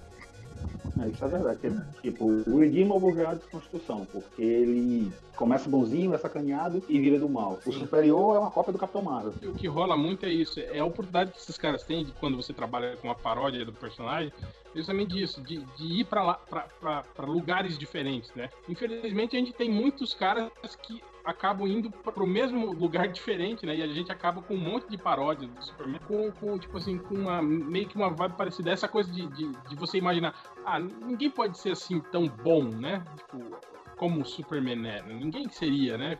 Com, esses poderes que ele tem, ninguém seria, né? Tão, tão bom assim, né? Que é o que faz dele, né? O personagem primordial, o Superman que a gente tá falando da DC Comics, ele o o maior de todos, né? Que é justamente isso, que é um cara que tem poderes que poderia fazer o que ele quisesse, né? E não, ele resolve usar esses poderes para ajudar a humanidade. Quer dizer, ele é um cara que não é humano em origem, né? Mas é, digamos, em essência, né? Digamos, ele, ele é- é é mais humanista do que nós, humanos, né? E já o- você trabalhar com as paródias, né? é, Dá muito isso, como a gente tava falando aí do, do, do irre- irremediável aí, como é que é? O, Plutonian. Que não é uma, paródia, é, o- é, o- é, o- é o Plutonian, o Plutoniano. é, que, que são personagens que justamente isso. Você mostra o- o- o- um lado, digamos assim, que o Superman não tem, né? É, o, o outro Aquele, exemplo. o, Sentry, o Sentry, né? Sentry, né? O Centro, o Sentinela. Outro, É, outro é. clássico da Marvel. É, apesar que o Sentinela é outra pegada já. O Sentinela, o Sentinela eu, eu, eu gosto dele, mas eu acho que ele lembra muito o triunfo da DC, na verdade, do que o, o, o Superman. Que é aquele personagem que, que existia e deixou de existir. Se você pegar a E que é- história do, era um triunfo. É, é, a- é a mesma coisa, né, cara? Mas é, é- tem um quê diferente, mas- mas é, é- mas, mas tem a ver sim, cara. Tem a ver com. É, quer dizer, naquela sentido da a vers- o a homicida do Superman, né? Não, o oposto total, né? Que não dá pra fazer com o personagem, não dá pra transformar ele num homicida. Sabe o que, que eu É. tava lembrando Ah, agora? né? O Zack, é o Zack Snyder que deu, né? Eu tava lembrando, eu tava lembrando agora do, do Omni-Man, do o pai do Invencível lá no gibi da Image. Ah, o Invencível é, é um, é um, um arquétipo. Sim, mas eu digo, É, o Omni- o pai dele. O Omni-Man. Ah, o pai dele é. Porra, É o Omni-Man, era o É, Superman, mas, mas, cara. mas o pai dele que era aquele lance também do, do herói que a- a- a- pra- aparece pra todos como um herói, como um bom, e na verdade ele é vilão da, da, da parada, né? O cara tava Desculpa de não espião viu, na é o- Terra. É o spoiler. o spoiler. Por que, que eu não Toma me ali, surpreendo? spoiler. Por que eu não me surpreendo? Isso nem foi publicado direito aqui, porra. Ah, essa revista só saiu há 10 anos atrás, vai.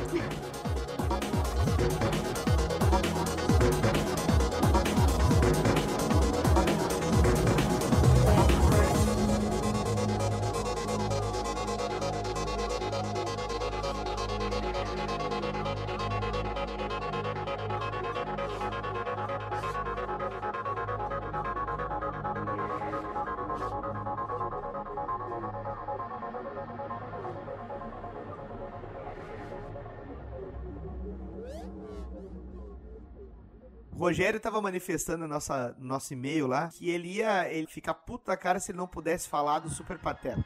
Ah, e daí eu vou querer falar do Didi também, como super-homem nos Trapalhões. Ué, Ah, fala. Ah, o super-herói americano.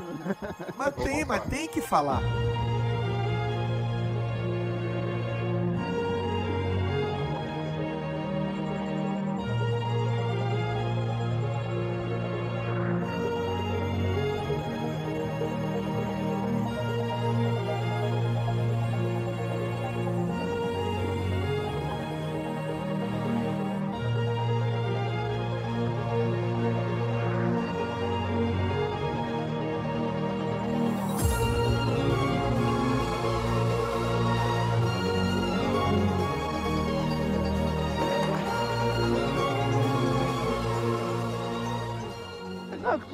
Ele surgiu na época. Na, era do artista chamado Paul Murray lá. E o outro, é, não me lembro o outro nome do cara lá. Agora, eu fico puto, puto da cara! Puto da cara! É, que na época eles faziam as histórias do Mickey Detetive, é, que tinha o Mickey e o Pateta, né?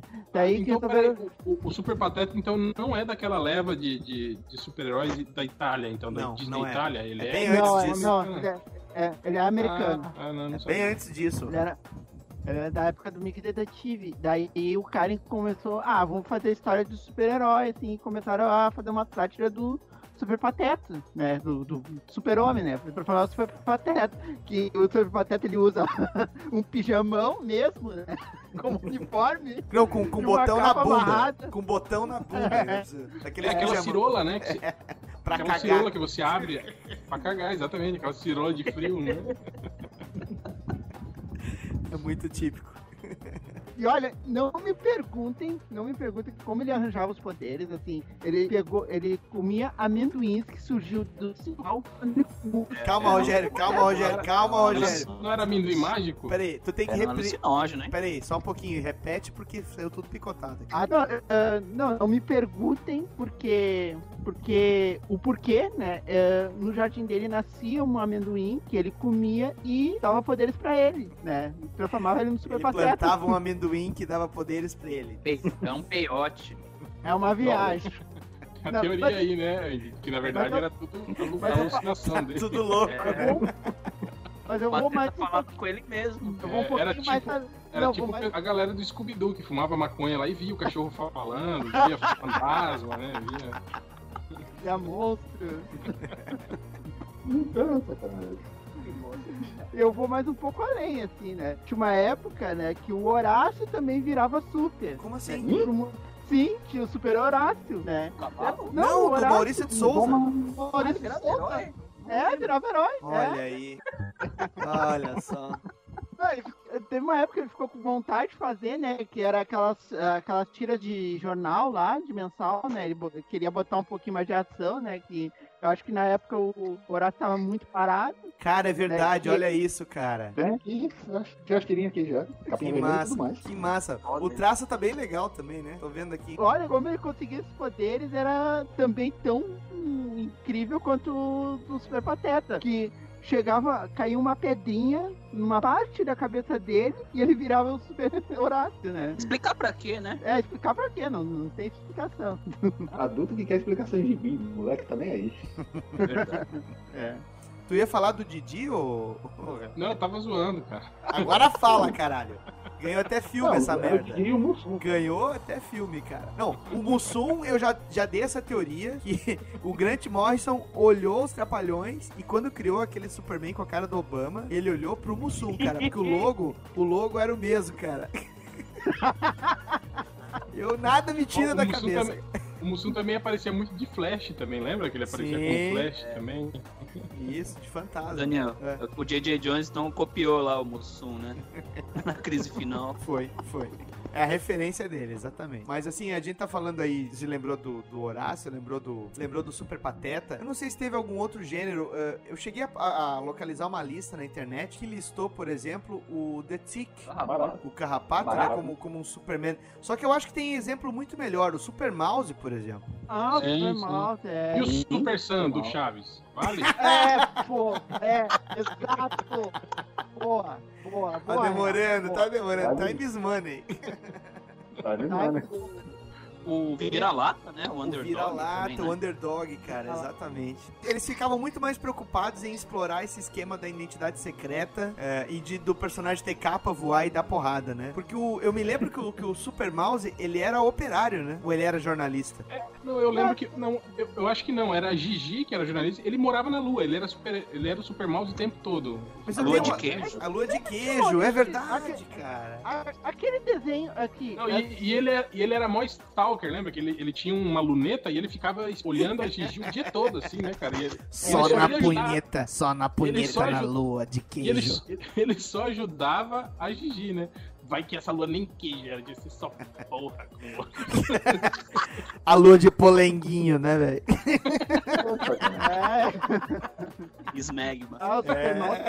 Super Mouse, assim, eu acho que ele é tipo, o arquétipo, assim, ele foi uma mistura de duas coisas, porque a, a empresa que fazia a animação dele Ele era tipo uma meio Marvel da vida, né? Plagiava dos outros. Olha aí, olha aí, eu não falei nada, hein? Puta Nem merda. eu, Ele, ele quis misturar Super o Mickey Mouse, né? Que era famoso na época, e o Superman, que tava dando aquele desenho bom pra caramba na, naquela época também, e misturou as duas coisas e criou um Super Mouse, né? É E aqueles lembro que primeiros desenhos era, era uma porra louquice do caralho, né? Ah, os primeiros, os, os primeiros desenhos mais antigos, assim, não tinha ori... o Super Mouse não tinha origem, até não tinha esse, essa característica amarelo, vermelho, né, Sim. que ele tinha. Foi de- mais depois, né, os primeiros era ele azul, assim, e ele era completamente diferente, né, do que era atualmente, com o passar do tempo. Então, Daí- quando, cair, quando cair em domínio público, vai ser esse, esse Super Mouse azul que vai estar liberado. Super Mouse amarelo, não. O gato Não.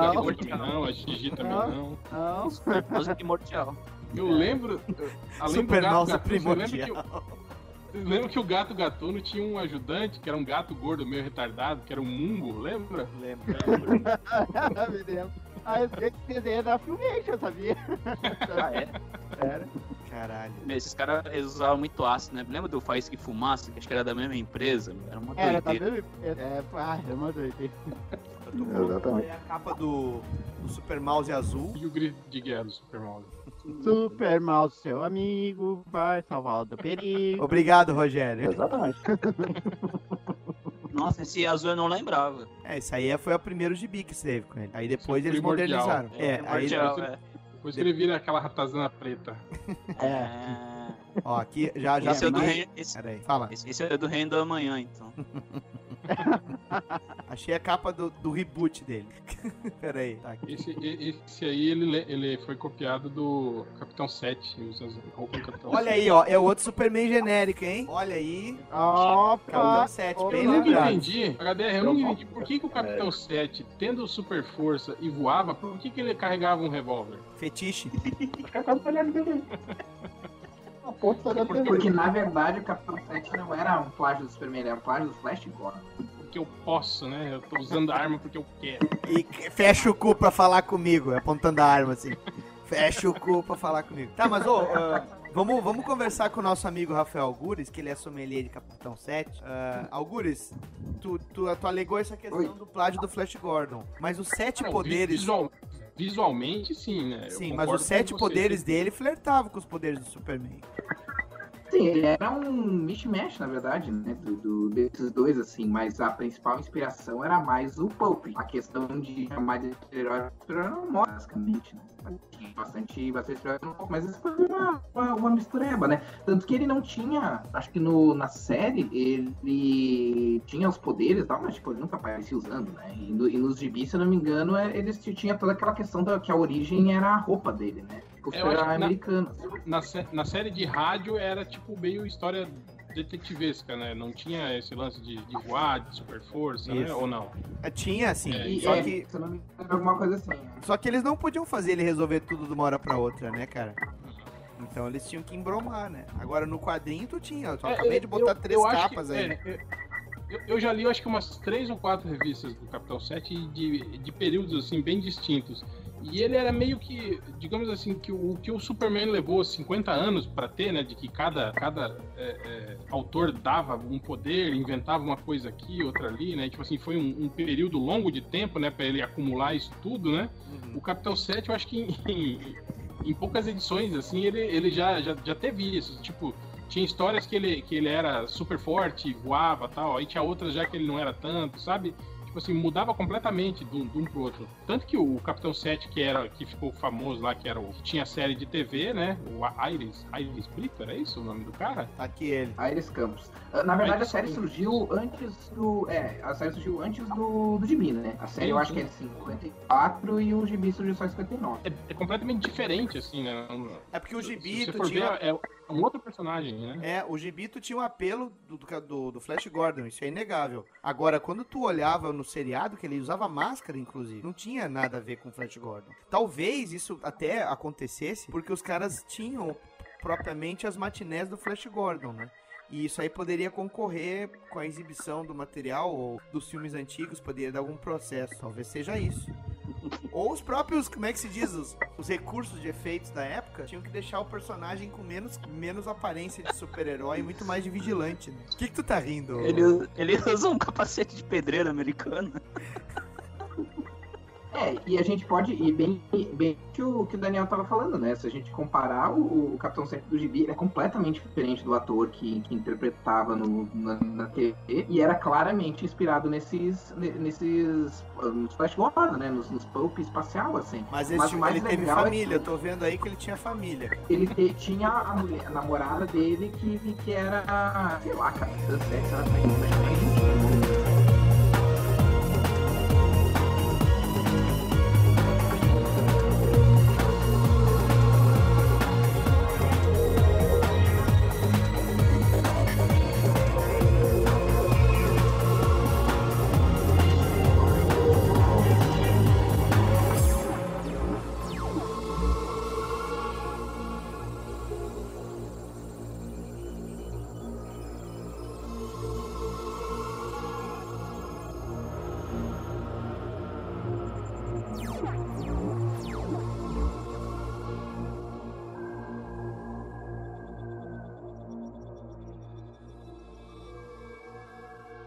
E aí? O Goku é ou não é plágio? velho? Essa porra? Mas claro. Mas claro.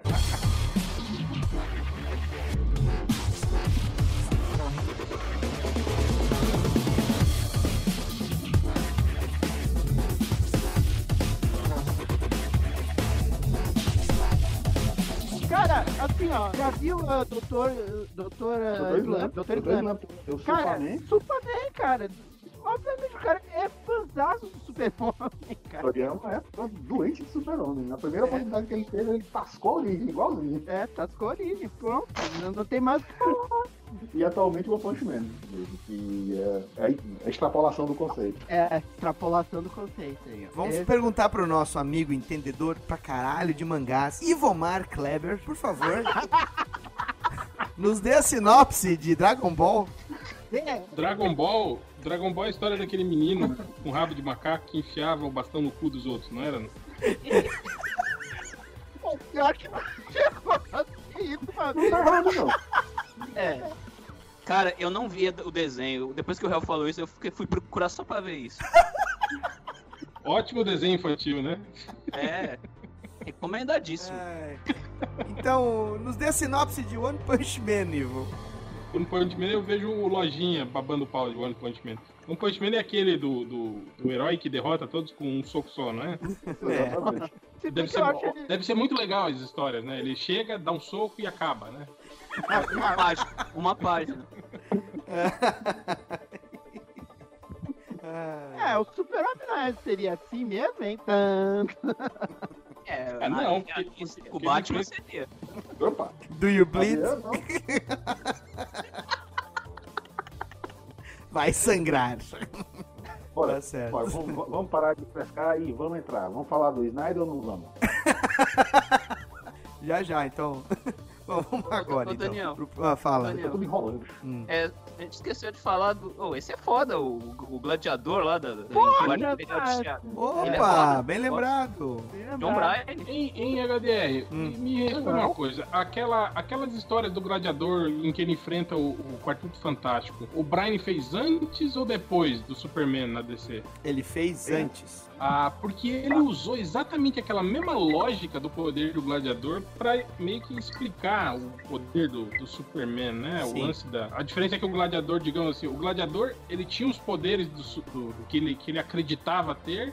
Porque justamente isso, né? Ele era um grande telepata, na verdade, um telecinético, né? Só que ele acreditava que ele era invulnerável, ele acreditava que ele era super, super forte, e aí por isso que os, os poderes, digamos, mentais dele emulavam isso. Né? E no Superman ele meio que deu quase um migué desse, mas ele resolveu explicar com o lance lá da, da bioaura, lembra? E Isso. até todo mundo Que mantinha a capa dele história. rasgada, mas o uniforme dele colado ao corpo ileso. A, a meia dele, né? A meia dele. A cueca. E, e tem aquela. Ué. Na morte do Superboy, ele emula a capa, não é? Quando o Guardião tá batendo no quarteto é a mesma. É uma, é uma citação, né? Que tá segurando lá o- os caras da Legião, não é? A capa, você tá falando? A capa daquela revista do- da morte do Superboy. Sim, sim, mas isso aí o Bird faz direto, cara. Ele pega as É. capas e se autorreferencia. Não. Ó, o Rafael tá aqui em espírito dizendo que o gladiador é o herói da autoajuda, então. que só faz as coisas porque acredita. Ué, isso mostra que ele não acredita em religião, viu, Algures? Ele tinha que escrever um livro como ser super poderoso igual o Superman, apenas acreditando. Tá, Bom, ô, então- Daniel, mas É. apesar, apesar que o gladiador apanhou do Gambit, né? Pois é, né? Não, do míssil. Ah, do Gambit também. Apanhou do Gambit e do míssil. Não, eu posso ser sincero, ele apanhou desses dois porque porque o Jim Lee desenhou as páginas e largou pro Claremont fazer os diálogos. Aí ele ficou, puta que pariu, e agora? Eu vou ter que escrever alguma coisa sobre isso. Mas do Gambit foi. Que a Marvel Way era assim, Eu meu filho. A Marvel Way era assim. Se vira. Se vira. Tá, vamos lá, vamos falar agora do Snyder, né? Já que eu deixar o Jean feliz. Não, vocês que estão contando a onça com vara curta. Vocês aguentam. Não, a, gente já tá gravando pra caralho aí, temos, temos, temos o bloco final aqui. Alguém tem mais algum Superman a acrescentar aqui antes do, do bloco final? Tenho. Diga. Tem. O Neo do Matrix. O Neo do Matrix é o Superman descarado. É? É, do, É, eu- exatamente. eu- O Maurício, né? é, o Maurício do meu colega do estúdio que criou o Retro City, que tem um Superman também, que é o Homem Atlante, né? Ele ele falou uma vez que o, o Neo é o Superman descolado, que Eu não, eu acho ganharam descaradamente. É, Tem um que é- frame do Matrix Reloaded, que é uma capa do Super-Homem. Fora as, as citações, né? O tempo inteiro faz. É. Mas tu acha que ele Ah, lá vai ele. Hum. Não, fala, Rogério. Ah, não, eu- falando de citação, é, lá vai ele por causa do super-homem lá, o outro Isso, falando. O Aquele- fato sair voando no final do primeiro É, filme. é o que eu ia comentar, Saindo aquele de dentro da cabine, de dentro né? de uma cabine telefônica. Eu Exatamente. ia comentar no finalzinho do filme, exatamente. Tá, mas é só isso? Ninguém vai falar mais de outro aí. O Magnum conta? O, sim, o bigode dele é um bigode de Superman. Não, O Magno da Warner. Wonderman. Wonderman, porra. Claro que sim.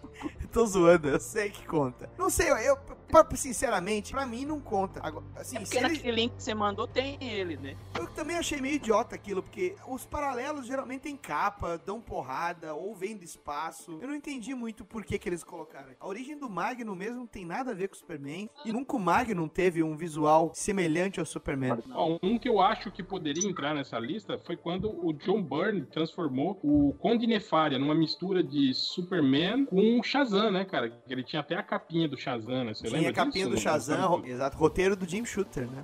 É. Ah, e falar em Street Shooter, é, Stigma, Stigma super-homem. Estigma, velho, não dá pra esquecer o estigma. Que não tem capa, veja só, não tem capa. Ah, não, que é o Jim Shooter, né? Sim, É, ele falou. Ele tá falando do- da, da versão da, da- de lendas. No, no Lendas lá, que é a cara do Jim Shooter. Ah, mas aquilo lá não é. É, na, na Lendas, aquele Superman lá é fudido.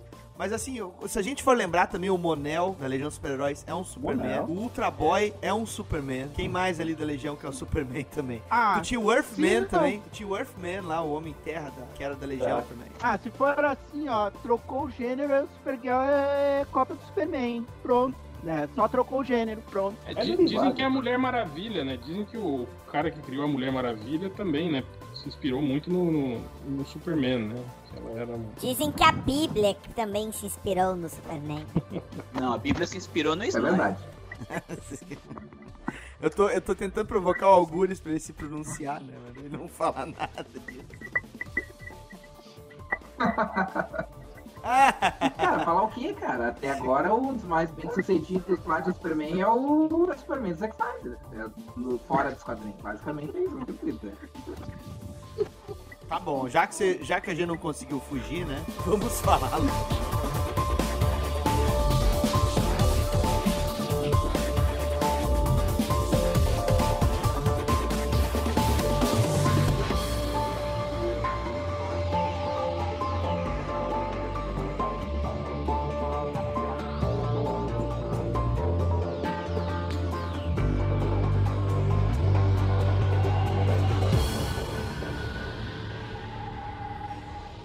Vocês acham que o Superman do Zack Snyder pode ser considerado uma visão do Superman, um plágio do Superman?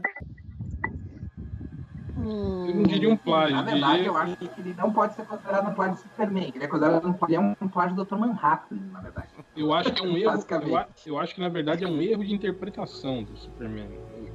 Eu acho que é uma paródia. É, Isso pode, isso pode ser. Eu acho que é Tá muita. É muita. É muito negócio de. É muita. Negócio da. É muito negócio querer. De. ah, de querer. Eu já estou ficando nervoso.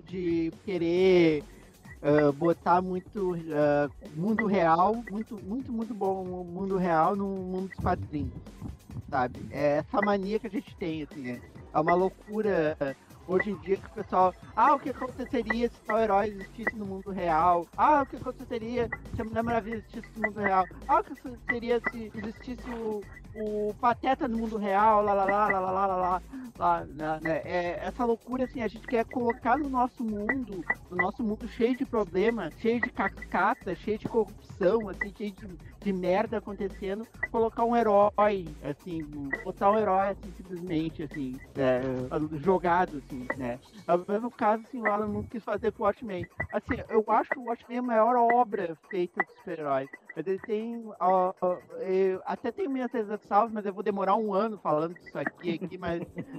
A gente é macaco velho, a gente já viu todas essas coisas que o Snyder tá tentando até hoje, criar um treco realista, a gente já viu isso 30, 20 anos atrás. E aparece a molecadinha e acha isso legal, e ele é molecadinho e vai querer fazer esses heróis pra molecadinha. A gente já viu isso, então a gente já tá macaco velho. Então é quase uma distorção do personagem. E ele tentando criar a versão dele, entre aspas, tá criando uma outra coisa. Se é boa ou ruim, já tá mostrando que o caminho é esse. O conceito já tá errado desde o começo, né? Esse é o problema, né? É, eu acho, na verdade, que o problema não é colocar o, o Superman no, no mundo real. Eu acho que isso é uma coisa que ah, poderia sim funcionar. Eu, o, o que eu, o que eu não consigo entender é que o, o Super, na verdade, ele representa tudo aquilo que deveria, que o mundo deveria ser, que deveria ser, e que o mundo não é. Isso é uma coisa que eu acho que qualquer pessoa que gosta do Superman consegue concordar, independente da, independente da, do Superman. Verdade. ele é aquilo que a gente deveria ser. E eu não consigo entender. Eu consigo entender tu colocar, um, tu colocar o Superman no mundo real e fazer ele o Superman clássico. Ou seja, aquela pessoa que não entende como o mundo é assim e se recusa a ser do jeito que o mundo quer que. O que eu não consigo entender é um Superman derrotista.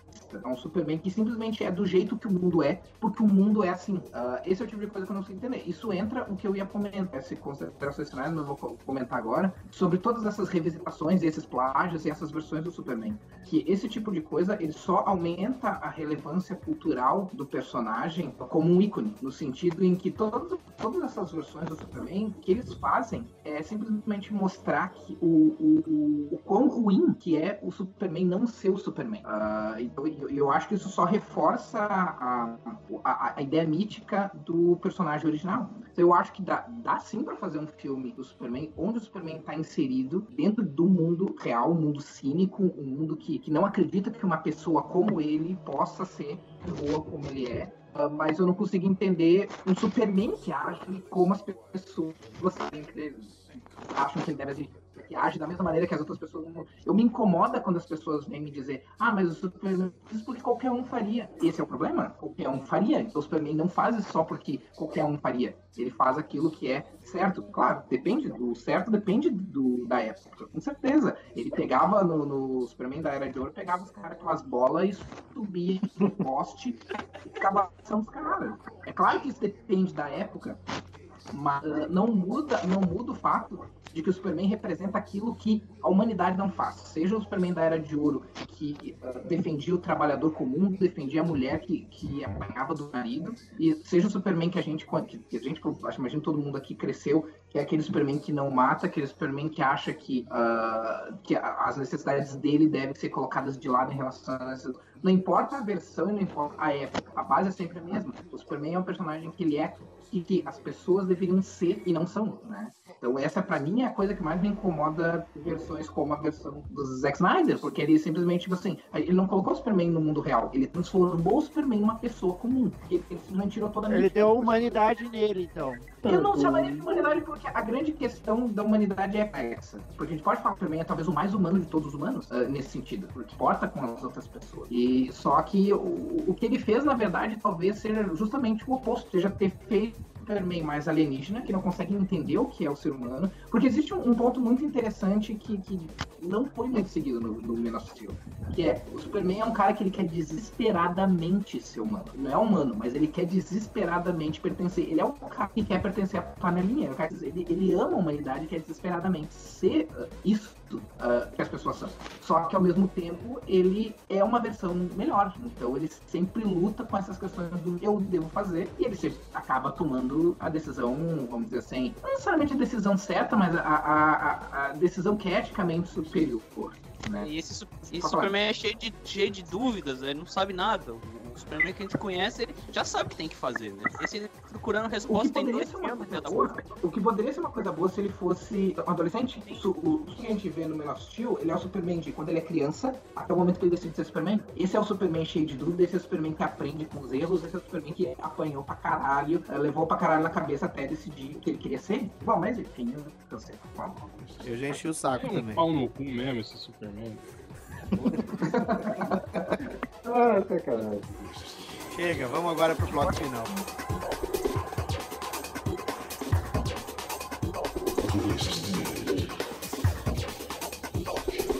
Se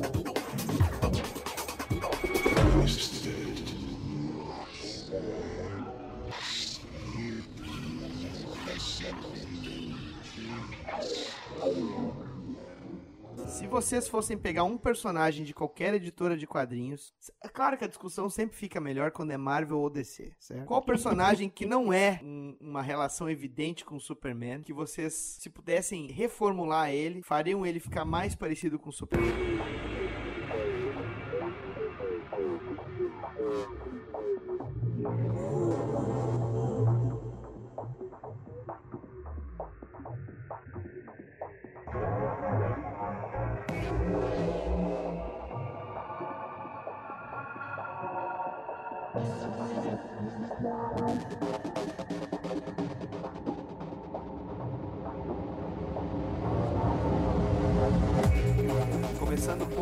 Por Ivo Relho. Caramba, velho. Tipo, al- algo que não é um, tipo, Um plágio do evidente Superman. do Superman, né? Isso aí. Demorou. Rogério. Ai, ai, ai, peraí. peraí. Demorou. Andy. Ah, o Capitão Marvel original, eu gostaria. Porque ele também optou em ser humano, né? Ele- a origem é totalmente diferente, mas ele Capitão quis Marvel, ficar qual aqui, né? Capitão Marvel, meu amigo? O da Marvel, o Marvel. O Marvel mesmo, o que batia os braceletes, o Kree. É, que ele, ele escolheu ficar aqui, né? Precisava. Ele optou por ser humano. Mesmo a origem sendo diferente, dá pra reformular de uma forma para se aproximar, né? E é uma desculpa pra usar ele de novo, que ninguém usa. Tá morto, morreu. É, é. Morreu. Ah, já sei. Tá, e aí, tu, Rogério? Hulk. O Hulk? Da época. é, o Hulk. Como assim É. o Hulk? Cara, ele não tem nada a ver com o Super-Homem. Eu pensei, o Hulk, o Hulk é o mais poderoso do universo Marvel, assim. É o cara que destrói Controvérsia. É, se ele resolvesse, assim, se fosse o Hulk ah, da época do. Da, vamos voltar de novo ao Salvo Sema, na época que ele começou a controlar a criatura. Um abraço, Caruso. Ele, ou, na, ou na época que ele virou o Doutor Banner lá, né? Podia servir, né? É só botar uma capa, né? Quer dizer, não botar uma capa nele. O Hulk de capa é ser capa rosa. Capa roxa. Ou o Hulk tem um delírio, assim, né? Que ele é meio selvagem, meio maluco, né? Ah, eu, eu vou resolver fazer. Eu vou ser um herói mesmo. Esses homenzinhos aí pensam que sou herói. É o Hulk, vou ser um herói melhor do que eles, sei lá. E daí ele vai fazer isso de tipo de bobagem, né? Daí Uhum. Escorre as histórias a serem de humor, quem sabe. E se, se fosse o Hulk taradão lá do Supremo, seria legal, hein?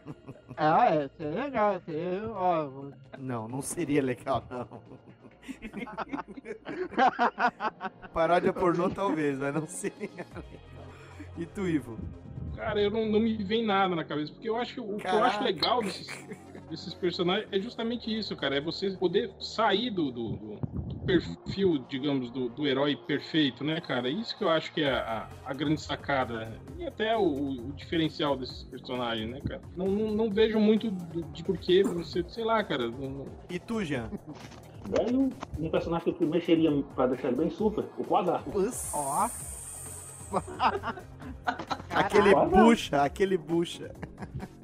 É bem bucha, tipo, você pega e bucha. Já tem uma origem cósmica, espacial, essas coisas. E se tu, por exemplo, mescla ele com alguma, com alguma entidade Marvel ultra poderosa e ó, vou mudar a humanidade e acabou. E eu vou tentar tornar vocês melhores. E eu acho que é justamente como o Augusto falou, a ideia principal do Super é transmitir uma ideia de que vocês podem ser melhores. Até mesmo na porra do filme do Man of Steel ele fala essa frase, só que não conseguiu. E dentro do que eu tô vendo, o, o Quasar, eu acho que é o personagem que eu justamente por isso, porque ele é um bucha. Quem liga pro Quasar? Você pode mexer nele à vontade. É, ouvindo dessa forma, não, precis- não precisava nem ter feito o Sentry, né? É um, um personagem, então, que eu acho que poderia se aproximar mais, então, ao, ao conceito do Superman. É o Superman do Zack Snyder, então, né?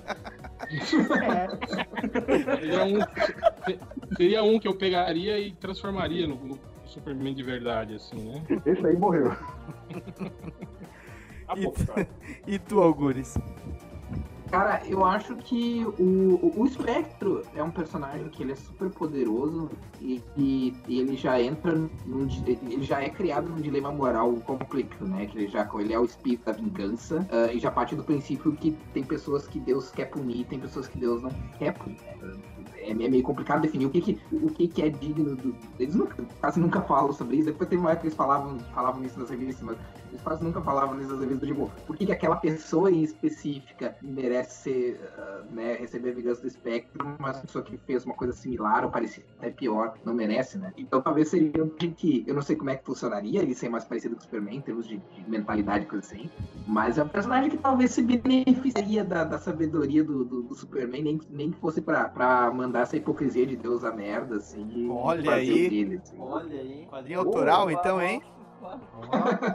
Quadrinho autoral. Quem é que tá mandando imagem? O Andy? O que ele mandou? Olha o Quasar lá. É Zé uma perua. Olha lá. Essa roupa de... Eu, eu nunca vou esquecer a primeira vez que eu vi uma história do Quasar, que ele era do super. Super. Super agente da Shield. Lembra disso, HD? Não lembro. Não Salvo lembro. E aí-. É, é, e aí ele vai tentar derrotar, vai tentar, tipo, é, deter o Hulk. O Hulk dá um- uma tapona de mão aberta nele, assim, ele sai voando no estilo Salbucema, né? Mas, tipo assim, ele voa e cai em outra cidade, tá ligado? E ele cai, assim, se esborracha no chão, e todo mundo chega olhando. Nossa, quem é você? Ele falou, não, eu sou um super-herói, meu nome é Quasar. Aí o Guri fala, Nossa, que engraçado, parece que azar. Ai, ficou rindo dele. Eu falei, é, é a Obrigado, síntese do personagem, né, cara? Grande JP Martins. Praticamente o JP Verso, né? Agora, eu, eu não me lembro, isso aí saiu mesmo aqui no, no gibi da, de linha do Capitão? Saiu. Eu acho que. Eu não lembro se foi no gibi do, do Capitão ou no, no- no- do Hulk, mas eu, eu tenho até esse Eu formato. vou, dar, eu vou dar uma procurada, porque eu tenho aqui também, não tô lembrando. É, a- eu já te perguntei, né, Andy? Tá. A minha escolha, cara, é o Thor. Porque o Thor, pra mim, é o personagem mais DC da Marvel. Ó, e vou te falar que na época do Walt Simonson ele até quase lembra ele o Exatamente. seguro Jarson. Exatamente. E até usou o óculos, até se encontrou com o Ele se Superman. encontra na com o Clark né? Kent na história, exatamente. É. Então, o, A Lois, não tá? A Lois também. Tá, tá, exato. Pensa comigo, cara. Ele, ele vem de Asgard, ele pode ser o último Asgardiano vivo, depois do Ragnarok, e- ou então ele estaria com a origem dele normal, estando exilado na Terra pra, pra aprender a ser humilde aí poder voltar pra Asgard, né? E, e tu consegue botar todos os conceitos do Superman, pelo menos a maioria deles, de perfil de personagem, não necessariamente de origem, e não precisa transformar ele num alienígena, que nem alguns andaram tentando fazer nos anos 90. Você se lembra daquilo? Boa. Não precisa, cara, não precisa. Com a corrente do spawn? É exato, o, Thor- o Thor barriguinha de aeróbica. Vou defender. Ele não fala que eles são alienígenas. Ele fala que eles são uma raça de seres que os humanos interpretaram como se fossem os deuses nórdicos. Certo, Highlander É, 2, assim, já entendi. É isso, faz sentido se a gente pensar que todos os deuses podem ser super-heróis, na verdade, que foram interpretados errado por nós. Viu, Algures? Ah, o Ma- Marvel Studios usa isso. Mas eu acho que o Thor, ele daria um personagem com o perfil de Superman. Ele já é um personagem que tem perfil de Superman. E é engraçado que assim como o Superman no cinema atualmente, ele é um equívoco em vários aspectos, o Thor no cinema também. Porque o Thor virou um fanfarrão, né? É só, é só o que a gente vê. Só o filme da boca. Exato.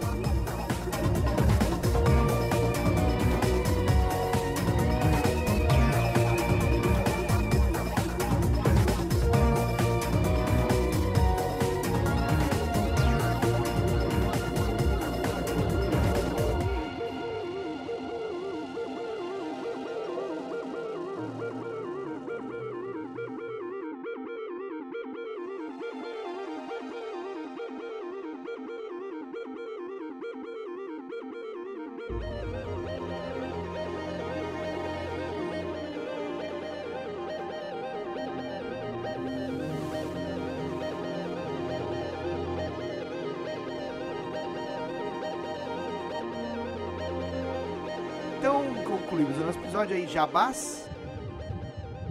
Quer começar, Jean? Por favor. Obrigado pela vinda. Vamos lá. Não, Eu que agradeço finalmente participar do Hardcast. Eu, eu ouvi muito e é um prazer estar com vocês aqui, seus porra. A outra vez que a gente ia gravar, você tava com voz de Munra, que eu sei. Tava fudidão semana passada. Tava com a voz estourada, não, não dava de jeito nenhum. Fica horrível. E pode me seguir no Facebook. O Christian Bale, pô. É. Não, não, mas ele fala isso, mas depois tava postando em rede social foto na piscina. Sabe? Foto, antes, né, foto na beira da piscina. Daí eu pensei assim, é, essa dor de garganta aí eu acho que é de cloro, né? Só pode ser. Tranquilo. Mas assim, enfim, obrigado pela, pela oportunidade. Foi divertido pra caralho. E podem me seguir nas redes sociais, pelo meu próprio nome, Jean Sinclair. Pode adicionar tanto o perfil pessoal quanto a fanpage. Vamos lá pra pescar, fazer zoeira e encher o saco da galera. Obrigado. Mandem fotos de fanfictions hentai do Asa Noturna pro nosso amigo. Jean Sinclair. Jean, Sin. Jean Sinclair, um dos únicos fãs da Asa Noturna, além da Ana Recalde que eu conheço.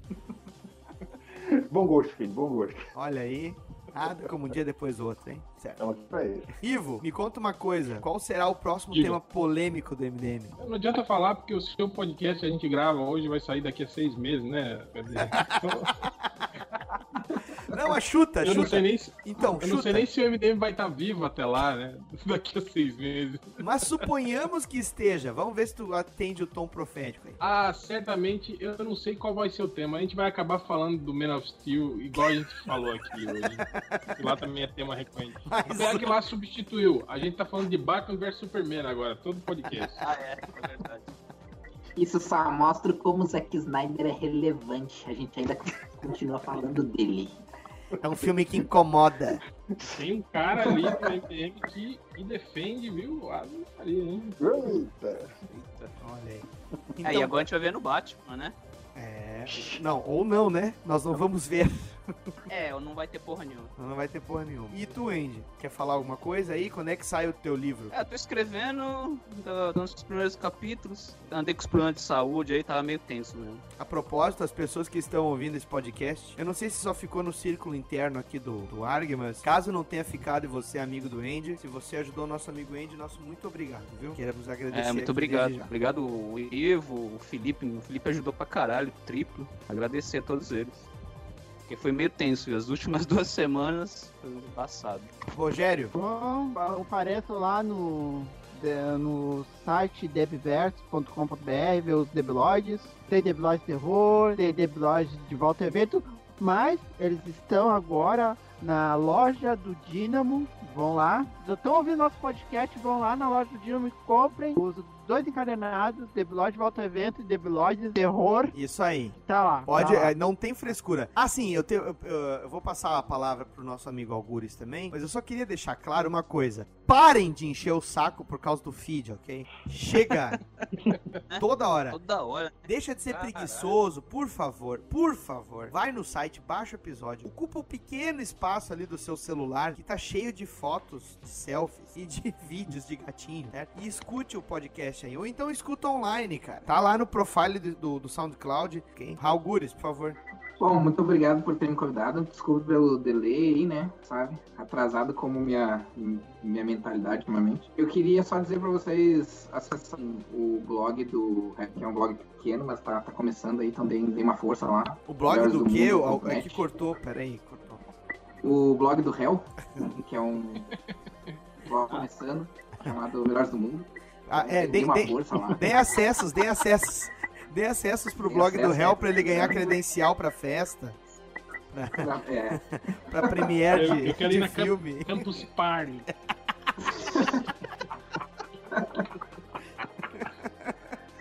Não, e o e o verdade é o Dizine, né? Que é que, que eu sou um dos roteiristas que tá na Comics. Então, quem entrar lá, escrever Dias e AE, é duas palavras, lá, tá 25 reais, vale a pena pelo preço. Né? A história eu não posso falar, né? Mas ah, pelo, comparando o preço e o número de páginas, eu acho que vale a pena. Então, dê uma olhada lá e mais uma vez, obrigado por chamar aí. Sempre legal conversar com a galera e volta. Quero agradecer a presença de vocês até agora ouvindo o ArgCast. Dizer pra vocês também que vocês percam o preconceito do Superman. Tem muita gente que escuta aqui o podcast e fica assim: Ah, Superman é herói mala, não sei o que, herói de velho. Ah, mas o Argcast é de velho, tinha que falar de herói de velho. É sério, cara, o personagem é uma das pedras filosofais do gênero, é um dos primeiros personagens do gênero de quadrinhos de super-heróis. É sim uma das marcas mais lembradas, junto com a marca do Batman. É, se você for em qualquer parte do mundo, se você apresentar aquele S, não vai significar esperança, vai significar. vai significar sim a marca do Superman. A gente, a gente sempre fala do filho da puta, não tem jeito. não adianta. Então entendam, certo? O personagem, o personagem é muito importante, sim. Tem o seu valor. E se ele influencia, se ele serve de objeto pra se contar novas histórias, mesmo ironizar, satirizar, é porque ele tem realmente algo a oferecer. Então um abraço a todos, obrigado e até a próxima. Até. Eu, eu acho que eu, porque eu tô cansado, eu, eu tô muito formado.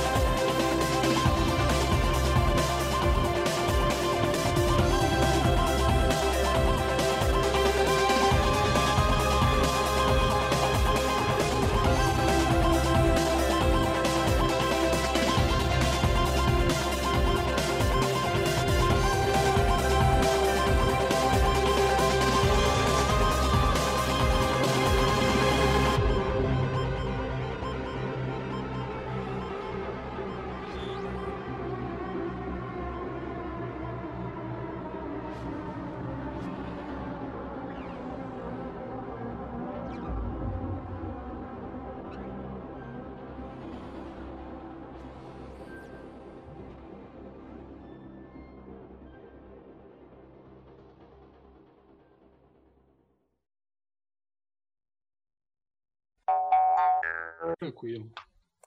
Dá um Aqui grito tá aí. Ó, vamos ver. Deixa eu ver aqui. Ah, agora o Algures entrou, mas é uma puta mesmo. Puta merda.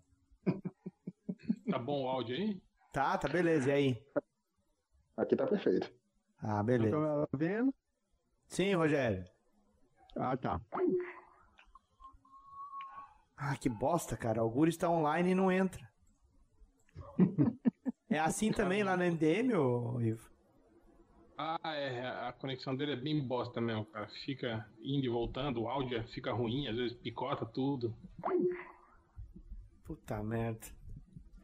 Que o Andy não deu Povo notícia. de Caxias, né, cara? Esse Povo povo de é Caxias. foda. é- Aí pra fazer sexo. Nossa, ô, Pra fazer sexo virtual com golfinho, tem. Ah, sim, mas deixa eu apresentar aqui, né? Não sei se os amigos já tiveram. Já trocaram ideia com o Jean Sinclair, hein? E aí, galera, beleza? opa, e aí, cara? É, o Jean. O Jean ele é colaborador de texto eventual, assim, com a gente no, no ARG, mas ele é desenhista também. É, tô Te- pensando em voltar. Oi? Voltar. Tá pensando em voltar a pensando? escrever. Nunca volta. Nunca volta. Caralho, eu fico fazendo mais post no Facebook do que escrevendo no ARG. Devia que Eu já notei, é tu e o Sandro. É tu e o Sandro fazer a mesma coisa. Caras de pau ali. Postam uns puta de uns textos, coletam imagem pra caralho, tratam as imagens. Se bobear, posta até montagem de imagem e post que é bom nada. Esse ano, esse ano muda. Esse ano eu vou ajeitar É, isso. tá, tá certo. Eu não acredito. Não acredito mais. Cara, eu, tô te- eu vou, eu vou tentar. Eu vou tentar começar de novo essa gravação. E aí eu vou tentar botar o Algures, porque, cara, ele tá online aqui, mas. É, ele até- eu tinha mandado e-mail ainda agora pedindo pra ser acrescentado. Ele mandou um e-mail pra tu ver. Lagre, Ê. lagre. Aê, Cara, porra. Pagou cara, a conta, né? Pagou a conta, né? Deu um pau bizarro no meu computador. Tive que trocar pro notebook. Só agora consegui me conectar. Eia. Agora, agora só falta o Jean. Puta que pariu, agora é o Jean. Puta merda. Essa galerinha é foda. Vamos ver. Ô, Guris, o Wagner foi, veio no curso esse fim de semana aí. Falou que tentou te arrastar pra ir visitar a gente lá no estúdio e tu, tu não podia, que tava com iates mulheres. Iates Eu mulheres. gosto desses caras. É, eu sou um autor. Eu sou um autor que quer desenhar minha própria HQ de terror. O que, que foi isso? Não, mas eu falei pra ele que dá, que eu tinha um fim de semana específico que eu podia ir. Acabou não, não rolando. Tá, mas eh, tu vai desenhar HQ mesmo, cara? Eu não sabia dessa, cara. Alô? Alô, Jean? O cara Mas é. aprendeu a desenhar pra não ficar dependendo desses pau no cu. Pois é, né? Ele foi fazer o curso lá, fez o de desenho artístico. Aí depois vai estar ele fazendo as páginas lá que tem cheio de problema de narrativa. Podia estar fazendo o módulo 3, desenvolvendo o projeto dentro do ambiente do curso, mas não, né? Tá certo. Ah, infelizmente eu tenho que me preocupar com a pós agora. Ah, tá. Então não posso. Tá certo. Posso me distrair. Ô, Algures, deixa eu só tirar uma dúvida. Eu vou contar até 3 e aí depois tu continua contando, tá? 4, 5, 6, ok? Olha o delay. Ok. Ave Maria. Lá vai. Não, eu Um- demorei pra responder. Olha lá. Um, dois, três. 4, 5, 6. Cinco segundos de delay, que beleza. Então, vocês receberam aí, né, a lista dos. Recebi, mas como sempre, nem abri. Esse negócio de pauta é para os fracos, amigo. Cara, quem disse que isso é pauta, pelo amor de Deus, se isso aqui é pauta, eu sou. Eu sou formado em jornalismo. Onde chegou, viu? Quem chegou? Me recuso a fazer pauta. É foda. Tá, mas esse aqui, o ArgCast é um de assuntos de velho, não com- de doenças de velho. Então, Ah, né, é verdade. é. Vamos lá. Só tem novinho, né? Aqui. Oi? Só tem novinho, né? Aqui tudo criança. Isso tem essa. A média de idade. Tu tá com que idade, Jean? Só pra tirar a dúvida. Eu tô com 38. 38. Ih, moleque. É um, ga- é um garoto ainda. É um menino ainda, Robin. É um menino ainda esse asa noturna. Tá, então vamos lá. E Jean, tu não tá sabendo, mas quando a gente quer refazer alguma coisa, acha importante. de-. Exatamente. Exatamente. Ah, abacaxi eu conheço. Olha aí, cara, já percorreu, né? Percorreu os sete mares o negócio. Eu, eu sou o fã que tá sendo graduado agora, né? Descabaçado. Descavaçado, não vai ser graduado, não. Exatamente. E... Ô, Ivo, tu... como é que foi os mimimi lá do podcast sobre a Marvel não ter clássico? Ah, com licença. Vou a merda, viu, com esse podcast? Foda-se. Como é que foi, Ivo? Fala aí. Ô, ô, Real, mas- ô, Real, só uma pergunta. Aqui, o... o Caruso tava brincando, né? Ou ele tava puto mesmo? Cara, eu acho que ele. Bom, eu acho que ele ficou um pouco. um pouco melindrado, assim. Um pouco indignadinho, como diria o. O Fabiano. Fabiano. Fabiano dentro ali, viu? Foi muito engraçado. Veio o pessoal, eu vi uns comentários na internet, tipo assim, ah, o Caruso me representa, não sei o quê. Ah, meu. Ah, é os marvecos safados. Marveco doente. Ah, muita gente, cara, muita gente. Olha aí, olha aí. Tu sabe que o do Salbucema foi o evento, o evento contrário, né? É, a gente lançou o episódio, aí um monte de gente que eu já vi esculachando o Salbucema foi lá comentar na página do ARG, da do Dínamo. Sempre fui fã! Ah, o cara, o cara é um clássico! Tu devia ter chamado o mano. Eu sei, mas ele ouviu. Só que ele, ele não, ele, ele, ele mordeu a fronha e não foi comentar. É, o Mano agora é mestre Cuca, né? Eu sei. Cozinhe- O Mano Araújo. Ele agora virou Metre. Ele tem, um, ele tem um- um- uma iniciativa dele que é o Covardia Gastronômica.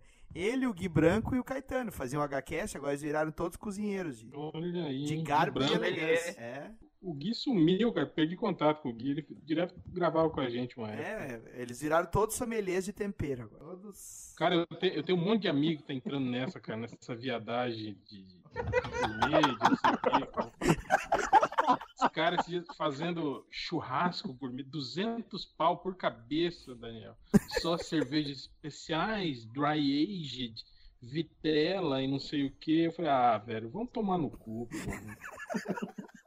Eu tô, eu tô falando assim, quando, quando eu for mandado embora da empresa, pegar minha, meu, minha rescisão, eu vou, eu vou montar um bar. Vai ser Bar Bosta o nome. Sem essa de gourmetização. Vai ser só comida ruim, bebida ruim. uma- vou atender mal as pessoas.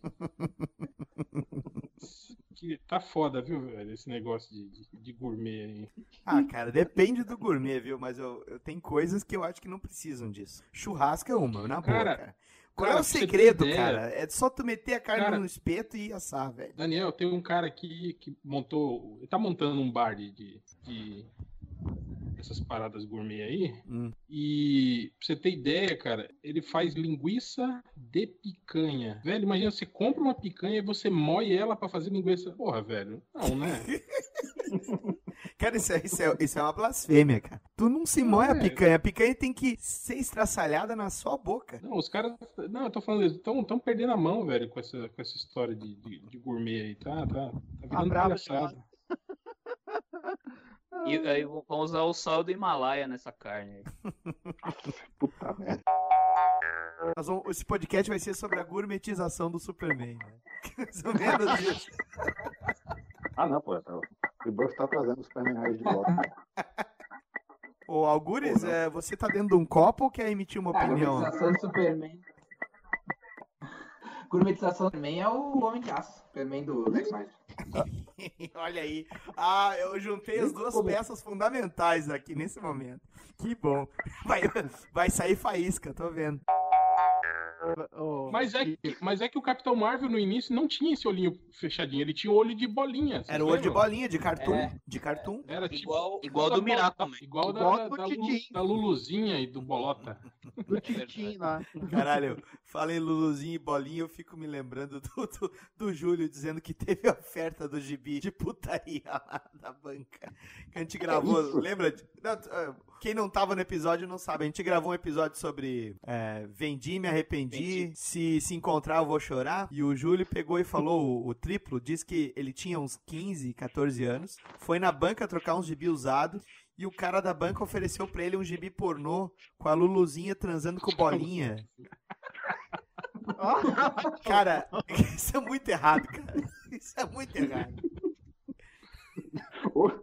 Por isso que ele, por isso que ele para se autoafirmar agora ele não para de fazer filho, né? Claro. Bom, vamos lá, vamos pro próximo. Ah, Mas o mais legal do Capitão 7 é que ah, ele é o, o- sendo o nosso, vamos dizer assim, Superman, depois teve o Cometa, né? Isso! E não é exatamente É plágio, isso. é basicamente o Superman que vem depois do Capitão 7. Como? Tem o Cometa, que é o do, é, que é um personagem daí, foi, acho que foi criado nos anos 90 já. Ele é Ah, do- que daí é Sammy Clare. Né? o cometa é do Sammy Clare, né? Sammy Clare. Mais, um, Isso, é. mais um aí de Chapecó, né, cara? Chapecó é um celeiro aí de exporta né, pessoas. Não tem um, um personagem chamado Meteoro também? O Meteoro é do, do, do Guedes, do Roberto Guedes. Mas ele não chega. Eu, acho- eu não consideraria o Meteoro um Superman, assim. É, até pelas próprias influências. É, ele é mais Homem-Aranha misturado com o Novo aqui também é a mesma coisa, porque. O, porque o Guedes, ele, a praia dele sempre foi Marvel, ele gostava muito do Homem-Aranha, sempre gostou, né? Uhum. E aí ele acabou fazendo o Meteoro muito com aquele perfil, mas o Cometa é bem mais um cara de Superman. É, lá no? MDM tem o Ultra também, né? Que é uma Ah, cópia é. do Superman pode- também, né? Que veio do faltar, planeta? Ultra. Esse já morreu, esse já morreu. Faleceu de vez. Ah, tenho. Ah, eu podia citar outros, mas são meus, eu não posso. Ah, foda-se, o outro tá citando Não. o personagem do podcast dele. Agora tá uma puteiro isso aqui, pode citar. Ah, tem. Ah, eu tenho um monte de super, meu. que vários. Cara mais, mais plagiador que. Sei lá. Mas é, mas é- Não, não, mas é tem- tipo, era de ouro, era de prata. Não, eu só fazia por fazer mesmo, assim, que eu tenho da Super Gunk, blog do Debiloides, o Super Força, né? Tem o Supraman, né? Tem os da Patota Heróica que saíram agora no. Ó, dando jabá aí, ó. No último gibi do Debiloides Terror, né? Que aparece Super Guri também. Que em Portugal acho que ia pegar mal assim, se falasse, né? Mas e a... A gente quase entrou nessa quando chamou o Carlos Ruas, viu? É, porque o Carlos Oi, Ruas. O Carlos Ruas foi falar do batatismo, daí quando ele. A gente fez um episódio sobre webcomics, né? E aí ele começou a explicar do batatismo, e aí ele foi citando os outros. As outras crenças e outras referências religiosas, e eu falei, para por aí. Chega. Parou. Não é no teu site que essa É. porra vai sair, eu falei. Ah, tá louco, cara? Tá louco? Tá, Mas mas... do ar que seja por merda que vocês falaram, não por Exatamente, convidado, né? exatamente. Etc e tal, os heróis fantasiados, que era o caso do, do fantasma, esse tipo de coisa. Mas eh, a gente sabe que depois do sucesso que. Ô Algures, Ô filho da puta. põe no mute, porra. Você tá, você tá rapando o copo de, de requeijão? Tá fazendo? Tá parecendo isso, cara. Bom, vamos lá. Só deixa eu me concentrar.